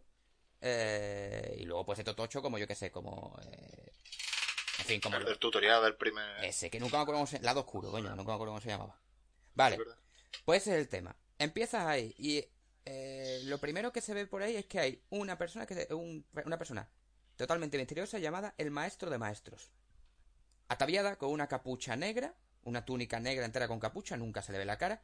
Se explica ahora sí, es muy Tienes un rollo extraño para la época en la que vive, porque supongamos que es una época un poco antigua, un poco medieval incluso para lo que sería el universo de esta saga, ¿no? Pero es así muy suelto, muy vivaracho él, y tiene seis aprendices. Cada uno de los aprendices con nombres de los pecados capitales, o relativos nombres capitales, pues que si Aba de la avaricia, que si eh, Gula, Luxu, Luxu, que es bastante importante por la lujuria, pero bueno. Bueno, pues en este. Aquí ya se presenta, se nos presenta esto, se nos presenta que hay un libro de profecías, que sabe todo lo que ha pasado en el mundo siempre, y no en el mundo, en los mundos, porque hay que decir que hay un mundo principal, digamos, y de ahí todos los mundos se van dividiendo, que en según en qué momento de la saga están más o menos unidos entre sí, y es más o menos fácil viajar entre uno y otro. Ahí es cuando nos metemos en los mundos de Disney. Los ponen como mundos aparte, vale. Pues estos seis aprendices eh, tienen copias del libro de las profecías, pero hay uno que es el ojito derecho del maestro maestro, que es este Lusu que decimos. Eh, se anticipa que va a haber una guerra de las llaves de espada. Los augures, que son como se llaman los otros cinco aprendices del maestro maestro, quieren intentar impedirlo, pero entre el maestro maestro y Lusu se apañan para que se peleen entre ellos, vayan haciendo facciones de distintos portales de la llave de espada, cinco ejércitos, como he dicho antes, y que esos van a ser los que se van a pelear en esa, en esa guerra de la llave de espada. La lucha entre la luz y la oscuridad, a fin de cuentas. En ese momento el mundo acaba, los mundos que hasta ese momento estaban muy unidos entre sí por el poder de la oscuridad se separan y es cuando se empieza a volver difícil viajar entre ellos. Eh, los augures desaparecen después de esa guerra en la que gana la luz, digamos, lo que hace cada vez que hay una guerra de la llave de espada, lo que ocurre es que el mundo se reinicia, simplemente. Hay un reinicio del mundo. Eh, gana eh, la luz, pero igualmente el mundo se acaba reiniciando, los augures desaparecen, Lushu también desaparece con una caja misteriosa que le ha dado el maestro de maestro. Y el maestro de maestro también, evidentemente, desaparece. Hasta ahí, fin de esto que ocurre. Más allá de lo que luego se cuenta lo que pasa en este juego de móviles que comentaba, pero como digo, no voy a entrar ahí porque todavía no ha acabado la historia tampoco es plan de hacer spoiler de algo que todavía no ha pasado, ¿sabes? Eh, así que bueno, digamos que ahí acaba esa historia. Hemos dicho que estamos 100 años antes de Kingdom Hearts 1. Pues vamos 90 años hacia adelante, hasta 10 años antes de Kingdom Hearts 1, Birth by Sleep. Conocemos a tres jóvenes portadores que están a punto de examinar, eh, tres portadores de llave espada, Aqua, Ventus y Terra, dos de los cuales están peleándose para llegar a ser eh, maestros de llave espada. Ah, concretamente Aqua y Terra. solo es Aqua la que llega al nivel de maestra. ¿Por qué? Porque Terra tiene cierta oscuridad incipiente dentro de él y eso lo manipula un personaje muy importante que está allí, que está su maestro, el maestro de ellos tres, que es Heracus, y el compañero de juventud de estudios de ese maestro Heracus, que es el otro maestro de llave espada, el maestro Seanor. Señor bastante mayor, calvete, con muy mala pinta, que tú dices, este hombre trama algo, o es que si tramaba algo. Eh, Hijo de puta. bueno, Hijo de puta. Eh, en ese momento, en Birva eh, el día aquí te voy a pedir un poco de ayuda si tienes ahí tu librito mágico, por aquello de que mires un poco, porque se puede ver un poco, pero eh, digamos que empiezan un viaje que van haciendo los tres por separado para eh, ir viendo los mundos que se supone que están siendo invadidos por cierta oscuridad. Ojo, aquí todavía no son sin corazón. Los sin corazón todavía no han aparecido como tal. Son oníridos, que se llaman. Que son como criaturas que aparecen, bueno, por aquello de oníridos, por el oriente de la palabra, un poco vienen de alguna forma del mundo de los sueños, ¿sabes? Un poco va por ahí el tema. Por aquello de... Sí, pero creo que decían que eran los, malos pensamientos, las malas ideas de la gente, ¿sabes? Claro, es como... Pero era, son los protos sin corazón. te iba a decir eso, ahora mismo, sí. Los sin corazones nacen cuando la oscuridad invade el corazón de las personas, pero en el, en el caso de los oníridos creo que no tienen que invadirlo por, por completo, sino que una persona que se vuelve así un poquito oscura, pues aparecen los bichos cuando eh, detectan cierta maldad en, la persona que sea. Exacto. Que por cierto son, unos bichos bastante extraños, porque sí, algunos que te aparecen que tú dices, el típico negro a los sin corazón, que tú dices, vale, pero luego es el momento en el que empezaron a meter bichos de colorines, que tú dices, pues muy bien, pues, qué raro son estos bichos, pero bueno, vale. Eh, entonces, pues lo, encarga el maestro Heracus y el maestro Seanor, que está por ahí medio metido, que vayan buscando, vayan recorriendo los mundos para liberar esa, liberarlos de esa oscuridad. Van viajando por separado, creo que el orden correcto para jugar era eh, ir con Ventus, Terra y acabar con Aqua, creo recordar, creo, no lo sé. Hostia, yo, hice Terra, Ventus, Aqua, creo. O puede que sé que Aqua era la última, eso sí lo tengo claro, porque... Sí, e, eso sí que ya anticipo, y esto lo digo ya, Aqua es mi personaje favorito de la saga por... Mm, me parece un personaje super, extremadamente maduro y que está no limpio de oscuridad, pero sí... Tiene unas luchas internas súper brutales, ¿sabe? Que Sora es muy inocente, Rico el pobre tiene unas paras mentales con la oscuridad también que... Quizás se parezca un poco a Agua en ese sentido, en esas paras mentales de oscuridad sí, oscuridad no. Ventus es muy chico, Ventus es niño peque, o sea, como tú lo ves, dice ahí. Eh, en fin, eh, se habla mucho de lo, estaba hablando de la oscuridad que tenía Terra en su corazón, pero se habla poco de que Ventus es una persona que viene de no saber muy bien dónde, al que el maestro Seanor encuentra en la isla del destino, hogar de origen de Seanor y también de Sora, el protagonista, digamos, central de la saga, y de Riku. Eh, bueno, pues lo encuentra allí en una playa y es, por lo visto, eh, Ventus era un ser que estaba hecho de una parte muy, muy, muy, muy fuerte de luz pero también de una parte muy, muy, muy fuerte de oscuridad. Y el maestro Seanor lo que quiere es eh, sacar la oscuridad completa de Ventus. ¿Por qué? Anticipamos, Seanor quiere provocar otra guerra de la llave de espada. Para limpiar el mundo. Como el... Y, forjar, y forjar la Heblade. La Heblade, o sea, la llave espada He o que se forja en el momento en que una luz muy fuerte y una oscuridad muy fuerte vuelvan a unirse. Por eso él, tiene como objetivo seguir a... Él tiene dos objetivos, iremos a eso, pero uno de los objetivos es unir esa parte de oscuridad que Seanor sacó del corazón de Ventus, que es una oscuridad tan potente que dio lugar a un ser en sí mismo, que no es un sin corazón, que no es un onírido, es un ser en sí mismo, Vanitas. Que es que me he pillado porque estaba acordándome de la pelea con Vanitas, hijo de puta, Vanitas. O sea, Hijo de qué combatito, que, qué bonito, pero que vaya telita, hijo, vaya telita Vanita. Además que el tío es un chulo, que le coge asco. Tú dices, bueno, eh, entonces, bueno, aparece esta parte. Eh, esto es una cosa que se va descubriendo durante la aventura. Ventus va descubriendo un poco esto, Aqua va descubriéndolo por su parte, y Terra, Terra cada vez lo va invadiendo más esa oscuridad que el maestro Seanor se encarga de decir, pues yo veo que un poco el maestro Heracus no confía en ti, va en tu contra, ha enviado a los otros dos para que te vigilen. Y claro, cada vez la típica del malo de te voy a manipular, haciéndote, poniéndote en contra de todo el mundo y cuando la oscuridad eh, sea tremenda, pues hago lo que quiero hacer. ¿Qué quería hacer Seanor? Como he dicho antes, y no lo he dicho por eh, ser ningún tipo de insulto a, la tercera edad, era un viejo. ¿Por qué he resaltado de que era un viejo? Porque Seanor lo que quiere es conseguir un cuerpo joven. Quiere pasar un señor mayor. Un señor muy mayor, perdón. Sí, un señor muy mayor que quiere conseguir un cuerpo joven. Porque se da cuenta que en el punto en el que está la historia de la llave espada y demás, él no va a llegar vivo para esa guerra de llave espada que él mismo quiere provocar. De hecho, Necesito un cuerpo joven. Y el cuerpo en el que ha visto que tiene por su gran fuerza, pero también por esa cierta oscuridad, es el de Terra. Quiere ocupar el cuerpo de Terra. Eh, bueno, las historias van eh, ocurriendo, ya te digo, eh, hay un momento en el que ya se van enfrentando a Vanitas, Aqua es un poco la que va cuidando de los dos, porque claro, Ventus con su lado oscuro, Vanitas que se lo encuentra y no sabe qué está pasando, Terra encuentra a todo el mundo y Aqua es, digamos, la moderada, el punto medio de decir, chicos, calmaos, que os están manipulando y tal. O sea, no, y es la que quiere un poco, es, la que cuida de los, es la que cuida de los dos, o sea, de alguna forma, tiene ese... Es la que va, es la que va a poner paz, la que llega a mitad de recreo cuando están peleando los niños y dice, eh, eh, eh tranquilo, la que va a separar. Totalmente. Eh, chavales, no pelearse. Exacto. ¿Eh? Cosas importantes que tiene esto para resaltar, y ya paso a la saga principal, pero cosas importantes que durante los eventos de este juego, hemos dicho que ocurren 10 años antes de Kingdom Hearts 1. Claro, 10 11 años es la edad que tienen Riku, Sora y Kairi cuando empieza esa aventura.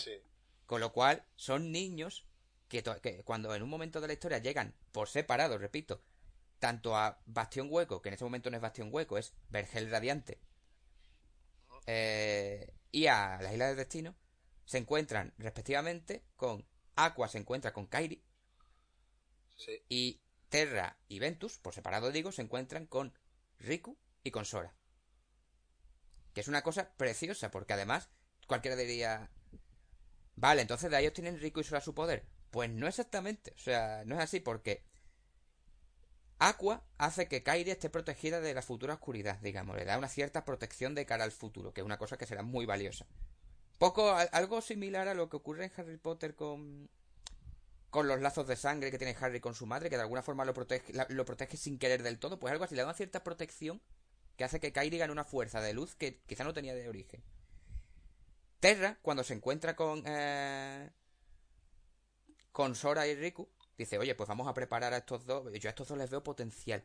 Pero ve en Sora algo, cierta parte de inocencia, cierta parte de menos poder del que tiene Riku, que dice, no, yo voy a decir que llegado el momento y si me pasara algo, el poder de mi llave espada, digamos mi heredero con la llave espada va a ser Riku. Digamos que ahí una especie de ritual simbólico en el que dice, Riku va a venir por parte de Terra. Y diría, bueno, y ¿cómo?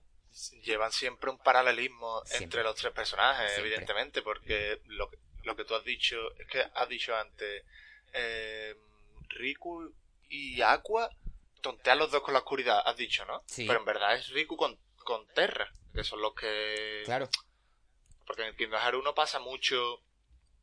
Ansem es el que empieza a meterle en la cabeza a Riku. No, pues esta gente ya no son tus amigos, están salvando, te están dejando por Donald y Goofy, mira lo que están haciendo, ¿qué? Claro, la, diferencia aquí entre los dos, y por eso lo he hecho para mismo con Aqua, es que hay un punto en la saga en el que Riku cambia completamente y se vuelve ese pacificador, ese esa persona tan calmada que vemos en Kingdom Hearts 3, que es como, yo controlo, Sora tú ahora mismo no puedes, quédate aquí, para recuperar poder, yo voy con mí, que recupera esto, que es muy Aqua eso. Y fue capaz de salir de la oscuridad, no solo, pero sí con menos ayuda de la que le ha hecho falta a Terra para volver, que telita. Vamos, y está por ver, pero bueno. Eh, entonces eso, y cualquiera diría, oye, pues entonces si Terra le dio su poder, digamos, a Riku, pues eh, Ventus se lo da a Sora. No, no, en ningún momento lo nombra como, digamos, su siguiente portador de llave espada. No, no, no, para nada. Pero sí es verdad que cuando se encuentran, hay, se crea un vínculo muy poderoso entre los dos. Muy poderoso entre los dos. Por muchas similitudes que tienen en su carácter, en su personalidad y en su parte de luz. Y ese vínculo va a ser muy, muy, muy, muy importante en la saga. Muchísimo. Eh, bueno, pues finalmente llegan a, llegamos al, eh, al final, después de todo esto que he estado contando, pues ya llegan a ese final de, a esa batalla la necrópolis de espada, la segunda que vemos ya en la saga, en la que los tres se enfrentan al maestro Seanor y a... perdón, al maestro Seanor, a Vanitas y a eh, Breig, el que luego sería Sigvar, porque hay que decir que Breig, o sea, explicaremos luego eso, que de momento quiero que os quedéis en la cabeza con que hay un personaje que se llama Breig, que era un guardia allí en Vergel Radiante, lo cual fue Bastión Hueco, que se ve seducido por las promesas de poder y de oscuridad del maestro Seanor. Vamos a dejarlo ahí. De momento eso, entonces se une a él y combate contra estos chavales. Eh, de hecho, es un personaje que, por ejemplo, estas cositas que tú sabes que a mí me gustan mucho de estos guiños, estas cosas. Es un personaje que en toda la saga nos ha ido saliendo con un parche en el ojo y en este juego se te explica por qué tiene ese parche y qué es lo que le pasó, ¿sabes? Que es ese momento ah, de... Le hace una cicatriz con un espadazo, vaya. Eh, bueno. Le, tira, le tira dos bolas de energía, creo, Terra, ¿no? Eh, sí, eso. Y, le, lo deja tuerto y le hace la cicatriz que tiene aquí, puede ser, ¿no? Que creo que tiene una cicatriz en la cara también.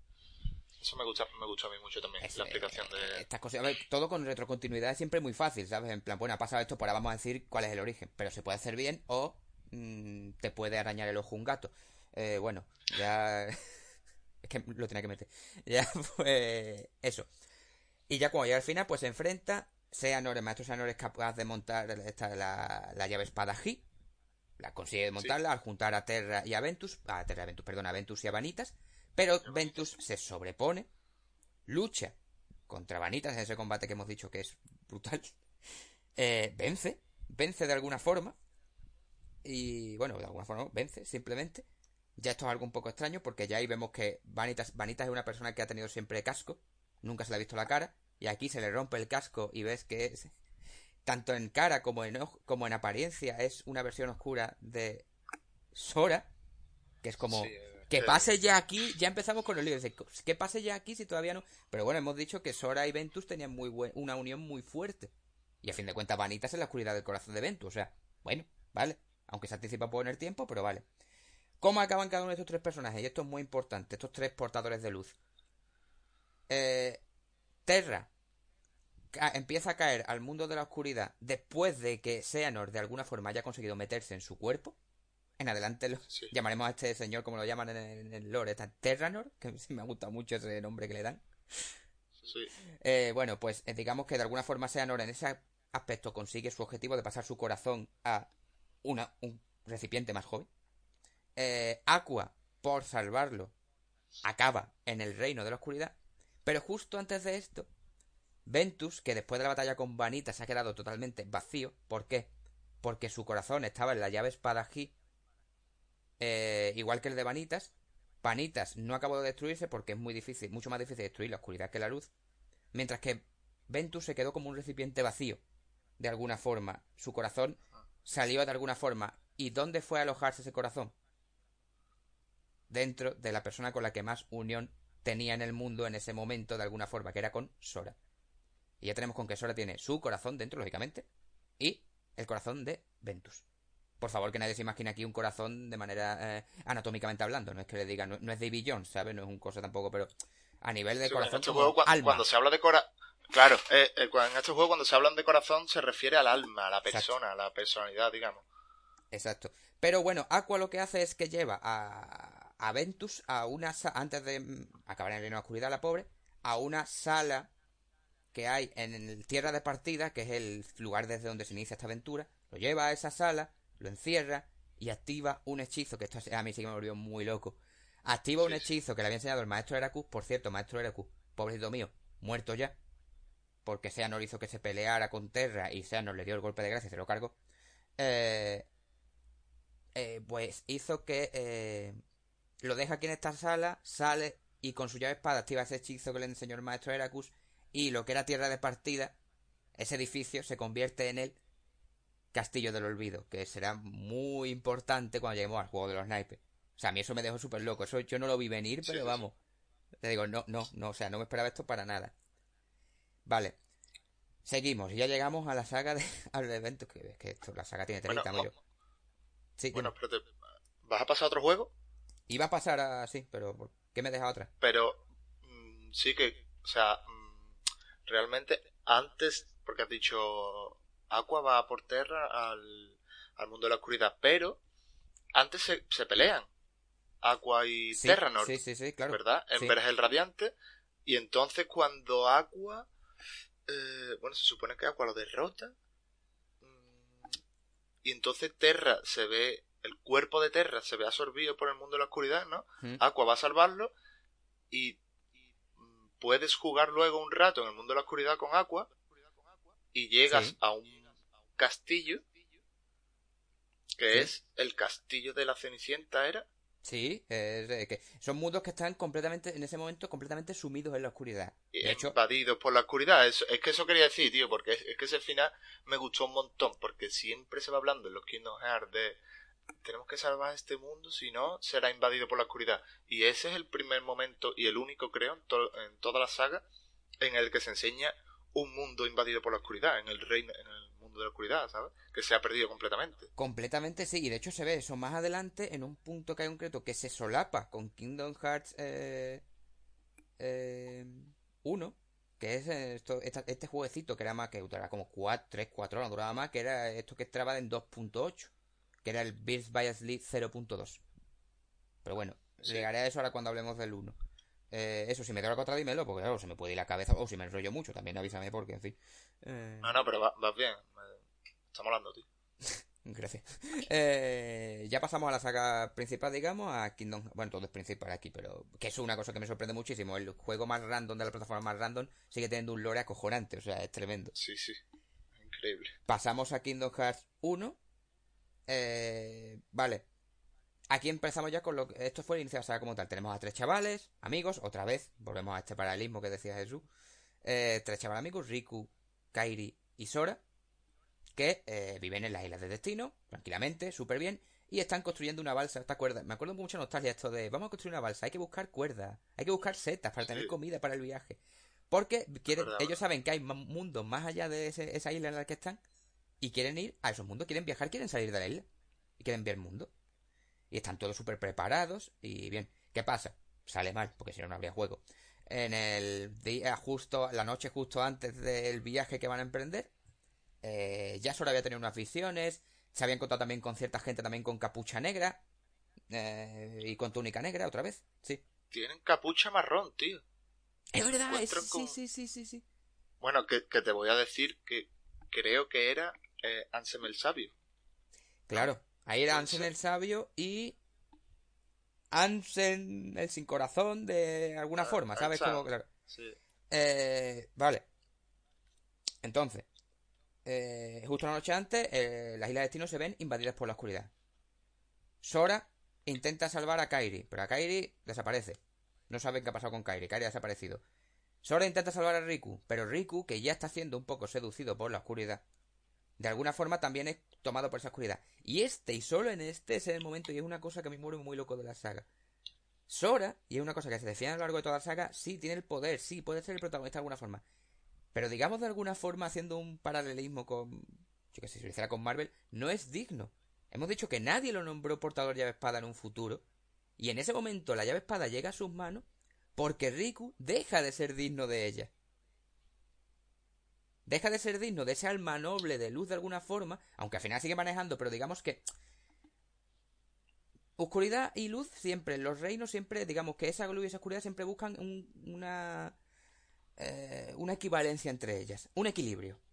Si alguien tiene muchísima oscuridad en su corazón, esa luz que está perdiendo tiene que pasar a otro alguien para que sea capaz de ser su igual, su yin y yang. O sea, esto tiene que ser así.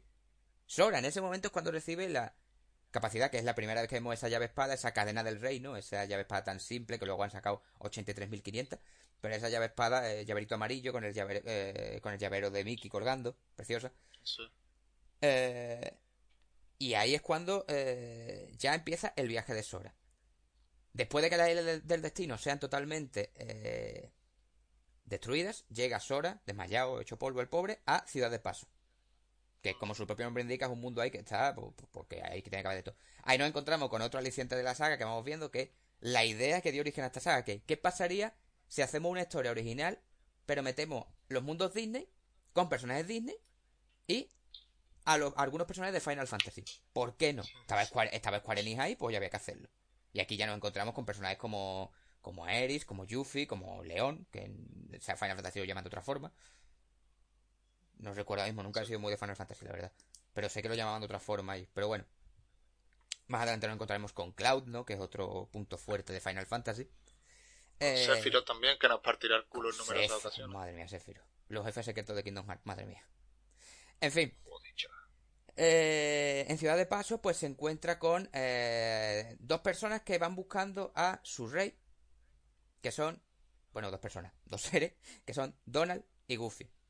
En este mundo, en esta saga, eh, Donald y Goofy son el capitán de la guardia y el mago de la corte de el rey Mickey. Mickey, el Mickey Mouse, nuestro Mickey toda la vida, es su majestad, es el rey Mickey. Casado con Minnie, todo bien, pero es el rey y un ya lo habíamos visto en Bear Lee. Había sido un Mickey muy jovencito, aprendí de llave espada. Ahora ya es maestro de llave espada, lógicamente. Eh, pero bueno, su rey ha desaparecido porque ha dicho que se ha ido a, luchar contra la oscuridad. Y Donald y Goofy van a buscarlo también. ¿Qué pasa? Que acaban en esta ciudad de paso. Se acaban encontrando con Sora y aquí se crea el trío, ya que toda la saga ha estado, que es Sora, Mickey, o sea, Sora, Donald y Goofy. Siempre juntos los tres. Eh, y a partir de ahí, pues ya se enfrentan a los sin corazón. Aquí ya sí son sin corazón como tal, ya estamos viendo estos sin corazón. Ese primer boss de la saga, sin contar la, la de oscuro, ¿no? En la destino, que es la, armadura esta tremenda que sale allí en, Ciudad del Paso. Sí. Eh, y ya pues empiezan a viajar por los mundos, lo mismo. Sora está buscando a Riku y a Kairi, y Donald y Goofy buscando a Mickey. Se van recorriendo los mundos, van descubriendo cosas y en los, en los mundos Disney van conociendo personajes y va pasando un poco lo que hemos dicho antes. Eh, ¿Qué ha pasado en los mundos Disney? Te cuentan la historia de la película o X fragmentos de la película que hayas X que haya sido.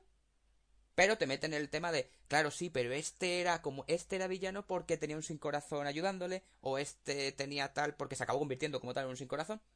Pasamos por un mundo como Tarzán, Alicia en el País de la Maravilla, eh, Peter Pan también, nunca jamás. En fin, vamos pasando hasta que llegamos al... Nos vamos encontrando con Riku en el camino en algún momento. Riku se ha vuelto un poquito hostil, el hombre, ya se ha vuelto un poco totalmente invadido por la oscuridad de el que será el villano de este juego, que es Ansem. A día de hoy simplemente sabemos que Ansem se llama Ansem, no sabemos nada de él. En ese momento simplemente sabemos que era Ansem, el buscador de la oscuridad, como se hacía llamar.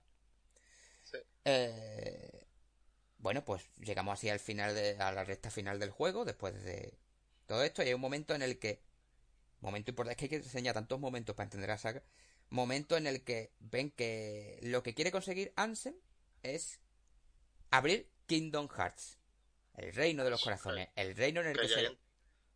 Claro. Y ahí entramos en un melón gordo que a ver lo que es el Kingdom Hearts. Básicamente hemos dicho que, cara, hay una cosa que yo me fijé mucho más a partir del 2, cuando ya se contaba bien que era Kingdom Hearts un poco, pero bueno, básicamente es el lugar al que van todos los corazones, eh, de alguna forma cuando mueren, o cuando los sacan de un sin corazón. Tú matas, y ahí uno se fía, cuando tú matas a un sin corazón, te lo cargas en plan espadazo, y sale, el corazoncito sale y se va para arriba. el corazón volando, sí, verdad. Pues todo eso se acumula ahí, en el Kingdom Hearts, a fin de cuentas, el reino de los corazones. Pues, este Ansem quiere acceder a ese Kingdom Hearts, quiere abrirlo para tener el poder supremo no se explica del todo muy bien, pero claro, se entiende que no se explique porque luego ya se entiende quién es Hansen y por qué hacía esto. Pero eh, para, eso necesita, un poco lo que hemos dicho siempre, enfrentar a toda la oscuridad, que ya la posee él por sí mismo, que tiene, contra la luz. La luz que está guardada en las siete princesas de la luz, digamos. Que ahí tenemos siete princesas. Alicia, Bella, eh, Kairi, que es el tema gordo, que Kairi es una de las princesas de la luz. Quizás también por esa propia luz que le dio Aqua cuando se encontró con ella. ¿Por qué no? Y no recuerdo más princesas, que ahora mismo... Eh, Yasmin también. Yasmin, claro, Yasmin. Eh... Blancanieves. Blanca, Blanca... Claro, es que en el juego no salían, pero en Briva Ellis íbamos viendo los reinos de Blancanieves, de la Cenicienta, de la Bella Durmiente. Claro, claro, Blancanieves, Cenicienta, Aurora de la Bella Durmiente, claro, sí, sí, sí. Total clásica, podríamos decir. Claro, lo que son las que siempre se han dicho las princesas Disney, que, bueno, y que incluso hasta ese momento todavía seguían siendo las más sonadas, y todavía no teníamos una Elsa, ni teníamos a... Sí, sí, tienes razón. Eh, vale, pues eh, en un momento dado se, dan se da cuenta de que tiene de la... No recuerdo muy bien por qué pasaba esto, o sea que para salvar... Claro, digamos que el corazón de Kairi, después de estas luchas que están teniendo contra este Riku Ansen X, el corazón de Kairi acaba dentro de Sora.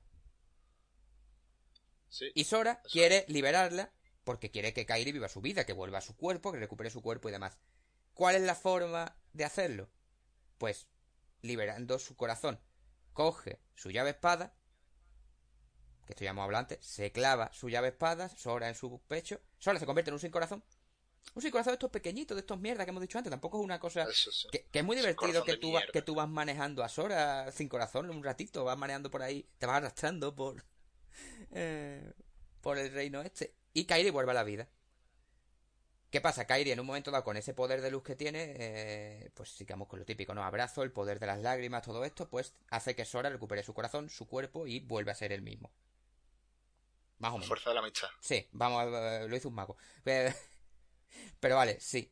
Eh, entonces ya Sora eh, consigue rescatar. Eh, no consigue. Es que ya no recuerdo en qué punto acaba Kairi ahí. Es lo que ya no recuerdo. Porque Kairi, ¿qué pasa? De vuelta para de destino, ¿no?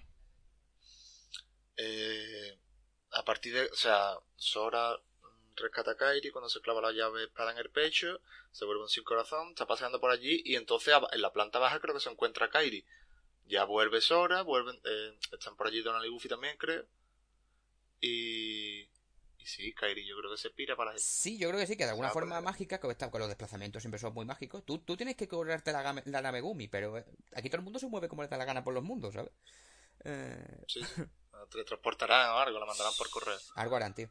Bueno, también está por ahí medio maléfica, que también tiene bastante importancia en esta saga, por aquello de que otra, otra buscadora de oscuridad, pero a su forma, no es tan esto, no es tan como Anse. Bueno, llega la batalla final entre Riku y Sora. Finalmente de Riku sale esta oscuridad que es Hansen. Acaba la batalla entre Sora y Hansen. Hansen dice que no será la última vez que le vean, por mucho que haya perdido, que es como, mmm, vaya.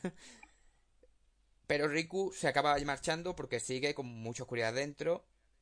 Ya despierto, ya no es tan hostil, ya digamos que puede mantener esa oscuridad un poco más a raya, pero aún así, eh, bueno, No puede. Eh, no puede irse con Soraya tal cual. No es capaz. Entonces, ahí es el momento en el que aparece Mickey. Y.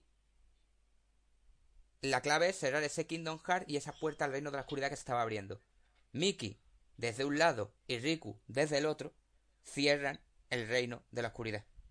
Cierran la puerta, con lo cual eh, Riku de alguna forma se queda atrapado en el reino de la oscuridad. Exacto, por eso no se iba con Sora. Ahora me acuerdo. Riku se queda atrapado en el reino de la oscuridad, en esta orilla, esta playita oscura que sale tanto en la saga. Ah. Mientras que Mickey la cierra de fuera. Creo recordar. Sí. O era al revés. Se quedaba... Es que yo creo que Mickey se quedaba dentro también, ¿no? No, no, sí, sí, sí, sí, sí. Mickey se yo recuerdo la silueta de Mickey con, la, con su llave espada, eh, que es como cadena de reino, pero con los colores invertidos. Mickey se quedaba dentro, creo, y Riku también se quedaba dentro no recuerdo bien por qué.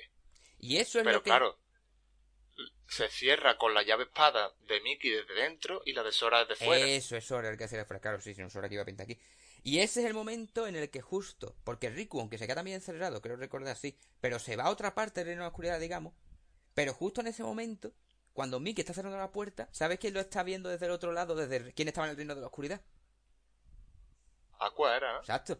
Ese momento en el que Aqua está viendo a Mickey y ahí es cuando los dos se conocen ya en condiciones y empiezan a hablar, que es el momento en el que se repite mucho en Kingdom Hearts 3, que le dice que Mickey siempre se dice, si hubiera podido salvarla en ese momento. Porque le promete que volverá. Daos cuenta entonces de que Aqua se va a pasar 10 añitos encerrada ahí, ¿sabes? Bueno, 10 añitos no, más, porque en fin. Mm, y así es como acaba Kingdom Hearts 1. El fin de, el fin de, digamos, la escena post crédito es que están andando Mickey, Donald y Goofy por ahí por un campito, siguen buscando a Riku, siguen buscando a Mickey, que también se ha en la oscuridad. Y Pluto, pues también aparece Pluto, como no, trae una carta del rey Mickey que les dice que se dirijan a el edificio que tienen delante. Castillo del Olvido. Y ah. pasamos al juego de Snipe. A todo esto, a mí me sale que eh, Kingdom Hearts 358 barra 2 días empieza antes de un poquito antes de que termine Kingdom Hearts 1. Claro, sí. Vale. Aquí empezamos con el concepto de. Es que es muy complicado explicar. Incorpóreo. Claro, es muy complicado explicar. Es decir, en el momento en el que Sora, claro, antes de jugar Kingdom Hearts 2, que es, cuando se presenta el. Bueno, da igual, ah, aquí lo decimos. En el momento en el que eh, un corazón, o sea, en el momento en que se crea un sin corazón, la cáscara vacía que deja ese corazón se convierte en un incorpóreo. Esa es la definición. Exacto. Es que no es nada fácil de entender, pero la cosa es que cuando, a ver, Sora tenía dos corazones en su interior, eso es muy importante. Entonces, al convertirse en sin corazón, metiéndose la llave de espada en el, en el pecho, crea su sin corazón y dos, o sea, libera el corazón de Kairi. ¿Cómo era, tío? Claro, sí, sí, sí, o sea, él crea su propio sin corazón, que es este sin corazón mierda que hemos dicho. Y luego libera el corazón de Kairi creando dos incorpóreos, de alguna forma. Claro, uno por el corazón de Sora y otro por el de Kairi. Crea dos incorpóreos. Uno es Roxas, que es igual que Ventus, por razones eh, que luego no, realmente te enteras mm, cronológicamente no de Kingdom Hearts, la cronología de la humanidad, te enteras luego de que Ventus es igual, entonces vive en el corazón de Sora, y por eso cuando crea el incorpóreo, el incorpóreo de Sora es igual que Ventus, que es Roxas, y también el incorpóreo de Kairi es Naminé, que tiene mucho que ver con el Castillo del Olvido, como nos vas a explicar ahora en el Chain of Memory. Por eso, el Kingdom Hearts 358 barra 2 días empieza un poco antes del final de Kingdom Hearts porque cuenta la historia de Roxas que se crea, que nace justo cuando Sora se convierte sin corazón. Claro, así que voy a intentar ir solapando un poco estas cosas, que además, sí, se pueden solapar muy bien los dos juegos. Ahora paso a hablar de 358 2 y de Chain of Memory, se puede. En el momento que se crea este incorpóreo, digamos, ya existe un grupo eh, que es la Organización 13. Es un grupo hecho de distintos incorpóreos más poderosos que la media, que digamos que mantienen su forma humana, no son, igual que antes decíamos que teníamos los sin corazón mierda, estos chiquininos, que eran los sin corazón, pues, de la gente corriente, de lo pasaría si me sacan el corazón a mí. Eh, y luego estaban los incorpóreos equivalentes, incorpóreos mierda, que eran los, eh, los umbríos. Que son estos que tienen un movimiento tan. Jesús me está viendo moverme, es precioso. Eh, que, son más, que son un poquito duros, son más duros, bastante más duros de pela que los sin corazón mierda, la verdad. Los incorpóreos son más fuertes de entrada. esos incorpóreos parecen Peter Anguila, ¿no? Un poco sí. Vale, para que la gente se haga una idea. Eh, entonces, esta organización 3 está formada por incorpóreos de gente que pues ha ido perdiendo su ser completo, digamos, y ha ido dejándose cascarón vacío. Se han formado incorpóreos. Eh, si teníamos a Cednas, perdona, perdón, a, a Ansen, y aquí ya lo podemos contar aunque nos adelantemos un poco. ¿Qué pasa? ¿Quién dirige esta organización? Sennas. ¿Quién es, ¿Quién es Sennas? El que se creía que era el incorpóreo de Ansen. Pero no es exactamente porque Ansen realmente era el sin corazón de Seanor. El señor mayor. Se, ese se, hacía pasar por, por su maestro, que era Ansen el Ansen sabio. el sabio, exacto. Se cogió el nombre de Ansen porque fue aprendiz suyo, cogió su nombre, pero en realidad era el sin corazón de Seanor. Recordemos que Seanor había traspasado su corazón al, de, al cuerpo de Terra, con lo cual, para pasar su corazón de un lado a otro, ha tenido que sacarse el corazón. Si te sacas el corazón, ya tienes un incorpóreo. Punto. O sea, no hay más. Y un sin corazón. Pues están los dos. Ansen sin corazón de Seanor, Sennas, incorpóreo de Seanor. Bueno, pues Senna es el que dirige esta organización 13 de Incorpóreo. Encontramos a otras encontramos a personajes que hemos visto antes, como por ejemplo a Brain, este Brain que hemos dicho el del parche en el ojo, que le hace la cicatriz y demás. En adelante Sigward, porque todos los nombres de la organización 13 son los nombres de su ser eh, original, digamos, con las letras cambiadas y una X metida en medio. Claro, un anagrama con una X. Por eso, por eso tenemos a Ansen, el corazón de Seanor, Ansen, y luego tenemos que el incorpóreo es Sennas que es Ansen con las letras cambiadas, y Like. Punto. Tenemos Braig, ahora es Sigward. Tenemos Roxas, lo que de normal era Sora. Básicamente va así. Todos los que tienen que ver con la organización, no todos los incorpóreos. Pues luego tenemos Kairi Namine que tú dices, pues mira, no. o sea. Eh... Todo que. Lo de la organización. Entonces, bueno, pues esa organización eh, quiere eh, vigilan muy de cerca a Sora. Están vigilando a Sora, ven que Sora es una amenaza para sus planes. También quieren conseguirlo y si pueden llevarlo a sus filas porque es muy poderoso. Claro, por eso se alegran mucho el momento que tienen a Roxas entre sus filas. El, incorpor el incorpóreo de Sora es muy importante.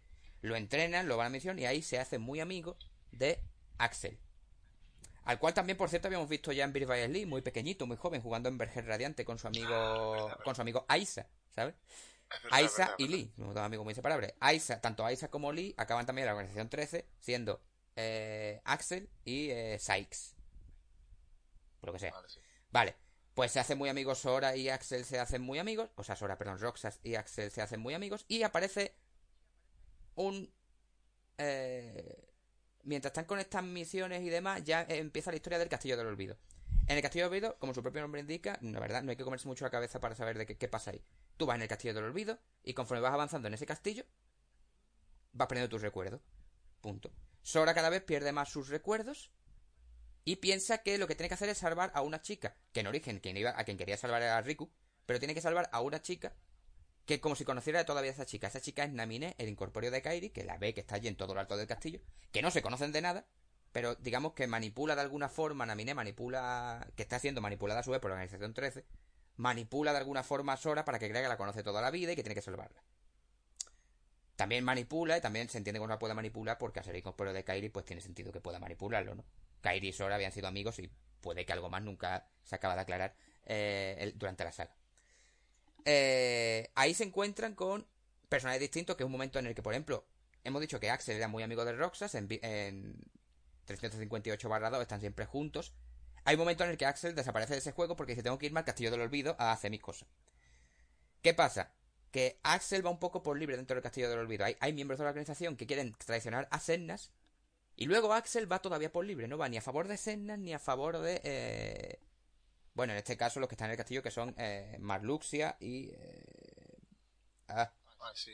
La chica... Eh, la rubita que tenía. No me acuerdo. Me acordaré. No me acuerdo. Ya me acordaré. Bueno, que sea. Que ellos van por libre un poco y luego está Axel que va más por libre todavía. Axel es el que libera a Naminé de alguna forma, consigue que se libere. Axel se ve que tiene cierta bondad que los otros de la, de, la eh, de los otros incorpóreos no tienen. Él se ve que tiene una bondad innata, bien. Mientras esto ocurre, también aparece otro personaje, el número 14 de la organización 13, por muy mal que suene, que es Sion.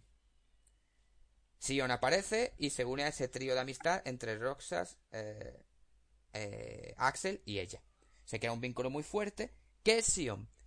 ¿Es un incorpóreo de alguien? Ni siquiera eso. Es un conjunto de datos hechos a partir de los recuerdos de Sora que se están perdiendo en el castillo del olvido.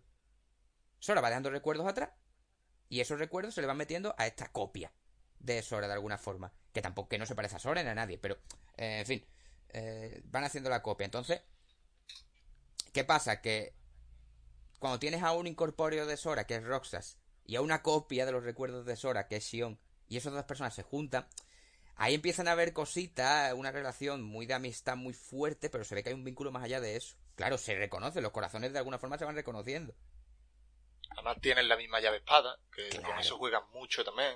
Entonces, eh, claro, no pueden hacer otra cosa que que quitarle, digamos, de alguna forma manipular a Sion para que se ella se acaba volviendo contra la organización, no puede y al final eh, Sora y Axel tienen que luchar contra ella porque saben que la única forma y es el objetivo que tienen Axel y Roxas al final de este juego es que Sora vuelva a ser el mismo, vuelva a su ser. ¿Por qué? Porque Sora ya en este juego, en, en Chain of Memory por su parte, ha llegado a la cumbre del Castillo del Olvido y Naminé lo ha metido como en una especie de capullo, digamos, algo. Que es, va a estar dormido para que la organización cumpla su objetivo. Pero esto no sale bien porque Roxas se revela. Pero finalmente, para que Sora recupere todos sus recuerdos, Sion debe desaparecer. Entonces tienen que matarla. Una escena. Yo ahí lloré, yo, yo ahí lloré, porque me pareció brutal, porque a Sion se le coge muchísimo cariño. Y cuando muere Sion es como, ay Dios. Sion muere. Eh, en la puerta de la estación era, ¿no? En la puerta de la estación. Roxas contra ella. Sí. Claro, porque el Axel había peleado contra ella antes en la puerta de la mansión también. Eh, de todas formas, eh, ahí Sion desaparece y tanto Axel como Roxas pierden totalmente los recuerdos que tenían de ella. Claro, es una persona que está hecha a base de recuerdos. Si desaparece, todos los recuerdos sobre ella también desaparecen. Tiene su sentido. Dentro de la saga tiene su sentido. Fuera, nada. Eh, ya, ya. Eh, entonces, eh, Roxas, como se ha ido de las manos un poco, pues han dicho, hay que hacer que recupere recuerdos de Sora, pero sin que se dé cuenta. Y lo meten en una especie de versión de datos de Villa Crepúsculo, que es la ciudad en la que vivía Roxas y tal, y lo ponen como un chico normal, con sus amigos normales allí, que de vez en cuando tiene ciertos flashbacks, se van contando con algunos incorpóreos. Esto es el inicio ya de Kingdom Hearts 2. Además, en el, en el prólogo, que por por cierto, es bastante largo el prólogo de Kingdom Hearts. dura como dos horas, creo, más. Incluso. Te va poniendo porcentaje de recuperación de no sé qué. Y es por eso, porque lo tienes metido en la versión alternativa, bla, bla, bla. Exacto. Y es, cuando se produce esta pelea súper épica de Roxas contra Axel, que es, eh, la primera vez que ves tú en el juego que Roxas saca la saca prometida y recuerdos lejanos Importante, claro. Grande, grande recuerdo lejano. Porque además, bueno, eh, de, de, que de hecho podemos hacer otro, otro spoiler podcast distinto. de Prometida y recuerdo lejano. Del significado que tienen estas dos llaves espadas. Que una es. Eh, prometida es la llave que se crea a partir de la. Eh, la estrellita esta, que ahora mismo no me acuerdo el nombre, que le da Kairi en Kingdom Hearts 1. Sí. Y recuerdos lejanos tiene que ver con Shion, ¿verdad? Claro. Porque es un recuerdo que, aunque tú hayas perdido, digamos que todavía está dentro de ti.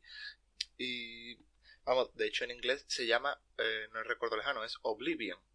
claro. es olvido, la, ya lo olvido, Claro, de haber olvidado a Shion, eh, a Shion entonces, eh, como que ahora Roxas pasa a tener dos llaves de espada porque tiene la suya y la de Shion. Claro. Era, era eso, creo. Es que la relación yo creo que puede ser Guapísimo. la relación más pura que existe en toda la saga, la de Roxas con Sion. Es, bueno, y Axel por ahí, pero sobre todo Roxas y Sion, esa relación es esa amistad pura para dos personas que en origen, aunque luego descubrió que son así, pero que en principio no tienen corazón, o sea, no tienen alma. En principio no lo tenían, luego descubrimos que sí. Pero en ese momento nos contaban, nos vendían que no. Y era como, ¿cómo pueden sentir esa afinidad sin corazón? sea, Te vendían a los incorpóreos como personas incapaces de sentir. Y para nada, y vamos viendo la saga. Se Es otro un poco un leitmotiv de la saga también, el demostrar que eso no va así. Que hay más cosas más allá del corazón y del alma que te pueden hacer sentir. Eh... Bueno, en este prólogo, digamos, pues ya eh, Roxas se entera que va el tema. Roxas ha olvidado también quién es Axel, ese momento en el que se encuentra con Axel y le dice, eh, justo antes de esa pelea épica que tú dices, que es como Roxas ya está recuperando sus recuerdos de cuando era Roxas como tal, completo. Y le dice, creo que ya recuerdo de ti. Me acuerdo de ti. Y Axel, ah, sí, ¿ya te acuerdas de mí? Qué bien, qué gran halago, ¿no? Y es cuando empieza la batalla. Es como cabreadísimo porque no se acuerda, su mejor amigo no se acuerda de él. Es que Axel también tiene telita lo que ha pasado al chavo. Eh... Sí. Bueno. Eh... Entonces Roxas ya sabe lo que tiene que hacer, sabe que tiene que ir a la mansión donde está encerrado Sora en ese capullo y sabe que en el momento que Sora despierte, él desaparecerá. Pero, aún así, asume, sabe que es lo mejor que se puede hacer y lo hace. Sora despierta y empieza ya oficialmente, sí, Kingdom Hearts 2. Que se, parece mucho a Kingdom Hearts 1, pero en vez, en vez de buscar a este tal a este buscar a este tal Ansen como enemigo, se busca a este tal Sennas y al resto de la organización. Vas recorriendo mundos Disney, mismo de lo mismo que hemos visto en el 1, vas conociendo gente, eh, sigues con Donald y Goofy, por supuesto, que también estaban, por cierto, metidos en capullos los, los dos, por cierto, míos, que estaban allí sin que nadie les diera nada y los metieron también en dos capullos los dos, ¿eh? eh venís con este, pues para el saco. Eh, los fueron metiendo, eh, eh, va recorriendo los mundos hasta que... Mm, bueno, es que aquí perfectamente podemos saltar, ya que aquí en este juego sí tiene más aparición Mickey, el rey Mickey. Ya se aparece, ya lo encuentra a mí, ya se me se implica como tal. Aquí se descubre lo que hemos dicho antes, que este Ansen, que se hace llamar Ansen y Senna, que es el incorporo de Ansen, no se llamaba Ansen, sino que realmente se hacía llamar Ansen por su maestro, pero que es Seanor. Y vemos la foto de Seanor joven, que cuando juegan la saga de manera cronológica, vemos que esa foto de Seanor joven no es otro que Terra. Porque claro, a ese Terra que dejamos tirado allí en Vergel Radiante, es al que se encontró el maestro Ansen y dijo, uy, estaré mi pupilo. Pasa que al final le pega un golpe de estado y eh, el maestro Ansen tiene que huir y el resto de ayudantes y de aprendices se convierten en los otros miembros de la Organización 13. Dirigidos por este Sennas, Seanor, lo que sea. Eh, entonces llegamos ya a este, esta pelea en Bastión Hueco, que está, tengo que resaltar, simplemente no voy a parar mucho, porque esto se está alargando ya muchísimo, pero tengo que resaltar ese momento de la batalla de los mil sin corazón, que tú dices, ah, mira, batalla, combate, derrota a todos sin corazón, derrota a los mil sin corazón, y tú dices, nah, será exagerando. No, no, no, no, Tienes que derrotar a mil sin corazón. Y que tú vas viendo como la pantalla se va quedando vacía hasta que te quedan dos bichos correteando, te los cargas y ahí acaba. Me parece brutal. También te decimos que es muy fácil por los comandos de reacción y demás que hay, es muy fácil. Eh, bueno, pues tras eso llegamos por fin al mundo inexistente, digamos el lugar central de la, organización 13. Te vas enfrentando a todos los miembros de la organización hasta llegar a Sennas. Ya ahí te has encontrado con Riku, ya habéis vuelto a ser amigos. Riku que ahí tiene una forma por haber tenido a Ansen tanto tiempo dentro, ahora Riku se parece a Ansen, es una cosa que saca una forma así mayor, mezcla entre Riku y Ansen, una forma un poco extraña. Eh, pero bueno, se enfrentan los dos a Sennas en esta pelea épica que ya, que ya ha definido muy bien Jesús antes. Sus rayos láser, ese momento que comparten la llave espada los dos y la atraviesan con un puñetero rayo el, al pecho a Sennas, vamos. Guapísima la pelea. Y eh, se lo cargan. Se cargan a Sennas eh, y Kingdom Hearts 2, pues, eh, acaba aquí. Salvo que en mí, cuando están ya los, en la isla de destino, lo podría haber acabado aquí. Podría. ¿Por qué no? terminan, pero ellos van al reino de la oscuridad. A, partir del mundo inexistente, ellos van, entran en una puerta y terminan en el reino de la oscuridad, en la playa. Es verdad, es verdad. Es verdad, sí, sí, sí, sí. Pero claro, justo ahí, la luz se abre, la luz vuelve y son capaces de volver a la playa equivalente, que siempre es muy curioso que la playa equivalente es la playa de Islas del Destino, el lugar de origen de todo realmente en la saga. Se reencuentran con Kairi, con Mickey, con Donald, con Goofy. Y todos están felices y contentos en la playa hasta que llega un mensajito en una botella. Enviado por. Eh, por Mickey. Perdón, pensaba una botella, no, una, no si mensaje de botella o una nota, lo que sea, pero que Mickey les envía que tienen que ir al castillo Disney, que algo pasa, algo está pasando. Y aquí ya pasamos a esto, esto lo podemos pasar muy rápido porque vienen los recuerdos, eh, viene eh, Recoded, que es simplemente, vamos a revivir los recuerdos de, eh, eh, de Sora en una versión digital para ver quién cojones es esta Naminé a la que Pepito Grillo, que es el que nos lleva el diario, ha escrito en su diario que hay que darle las gracias. No sabemos quién es, han perdido su recuerdo de Naminé, lógicamente. Y bueno, pues ahí en Recoded simplemente pues una zona que está invadida por virus y demás que eh, no aporta excesivamente mucho a la historia, la verdad simplemente que ya consiguen acordarse de quién es Naminé. Lo cual, bueno, básicamente eso es ese juego. Eso fue un juego relleno para DS que, bueno, que algo había que vender ese año que nos sacarían juego de la saga más gordo. Pasamos a Drift Distance, el penúltimo juego de la saga, en el que Riku y, Sora se van a examinar para convertirse en maestros de la llave espada los dos. Y los mandan a recorrer, como los mundos Disney ahora mismo ya no tienen oscuridad, han conseguido liberarlo, pues los mandan a recorrer unas versiones de sueño, digamos, que son unas versiones que están en el sueño de esos reinos. Van por separado, ahí no aparece un joven Seanor, más joven todavía que la versión Terranor, todavía uno más joven. Eh, esto lo cuento muy por encima porque es en 3 cuando todo esto se materializa bien, no en Kingdom Hearts 3, porque aquí hay momentos en los que Sora se encuentra con Ventus, digamos con alguna forma no corpórea de Ventus y también con Roxas, digamos que ella ahí conoce de su existencia. Riku va detrás para salvarlo y hay un momento en el que descubrimos, aquí descubrimos ya el plan de Xehanort desde el principio. La organización, el Xehanort viejo. La organización 13 que habíamos visto era una tapadera. Xehanort quería fundar una auténtica, la auténtica organización 13, que eran 13 receptáculos de su propio ser. Xehanort, anciano, Terranor, Vanitas, Xehanort joven, Anses, Ansen, Sennas y luego otros miembros de la organización no original, ¿no? Sigvar, Aisa, Axel, Roxas y querían que Sora fuera uno de esos recipientes. Se lo llevan allí, Sora cae, cae en la oscuridad, se lo llevan desmayado, Mickey quiere salvarlo, no puede, porque lo para Ansen, quiero recordar. No, perdón, Sennas, que además muy bien que Sennas sea el que para a Mickey y Ansen el que pare a Riku, o sea, además los placan para que no puedan salvar a Sora. Y a Sora finalmente, cuando están a punto de meterle el corazón de Seanor dentro, lo salva, inesperado completamente, Axel. Recordamos que Axel en Kingdom Hearts 2, que no lo he dicho antes, había muerto. Pero ¿qué ocurre cuando muere un incorpóreo? ¿Desaparece? No. Cuando tenemos un ser original y aparece un sin corazón y un incorpóreo, este es él, cuando su sin corazón y su incorpóreo desaparecen, lo que ocurre es que el ser original renace. Entonces, eh... O sea, que no es Axel, es Lia. Es Lee, ya es Lee, ya, exacto. Eh, entonces, pues lo salva consiguen salir de eso y es cuando se revela todas las copias, es cuando se revela que es que sea Viejo, que coño Seanor Viejo aquí, porque en el, ahora ya lo metemos lo que faltaba en esta saga, viajes en el tiempo. Claro, ya como no teníamos suficiente complejidad. Pues viajes en el tiempo, que es toda, tú puedes mover un corazón, solo el corazón, que no el cuerpo, a otro espectáculo en otra época, siempre que esa época tenga una versión tuya con otra edad, con la que sea, pero tiene que tenerlo. Entonces, y hay una cosa que hay una cosa que nos hemos dicho que creo que en el Kingdom Hearts 2 hablaban de... Sí. No me acuerdo cómo se llamaban, tío, los receptáculos vacíos, ¿cómo se llamaban, bicho? Eh, réplicas.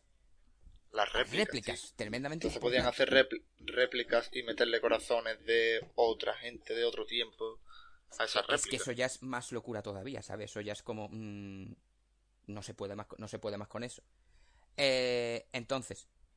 Eh, bueno, el plan de Seanor está claro de, crear otra llave espada. Ya estaba claro para nosotros, pero ellos ya lo saben. Sora, Rico y todos lo saben. Eh, respecto al examen del maestro de llave espada, Rico acaba siendo maestro, Sora no, porque sucumbió a la oscuridad. recordemos que en origen no era digno, o sea, tiene todo el sentido que sucumbiera. De alguna forma, aunque se haya ido volviendo digno, ahí es cuando pierde todo su poder, que es como nos lo encontramos al principio de Kingdom Hearts 3. ¿Cuál es el, esto? Que es algo que se descubre en Distant. El objetivo de Kingdom Hearts 3, recuperar a los siete portadores de la luz. No los siete, ya tienen algunos, pero hay algunos que están perdidos. ¿Quiénes están perdidos? Los tres maestros antiguos, Aqua, Terra y Ventus. Tienen que liberarlos y eh, luchar contra las trece oscuridades en la necrópolis de la llave espada, porque es el destino del mundo y tiene que ocurrir. Y ganar, a ser posible. Eh, portadores de la llave espada que son... ¿Cuántas luces, cuántas luces eran, bicho? Perdón. Siete.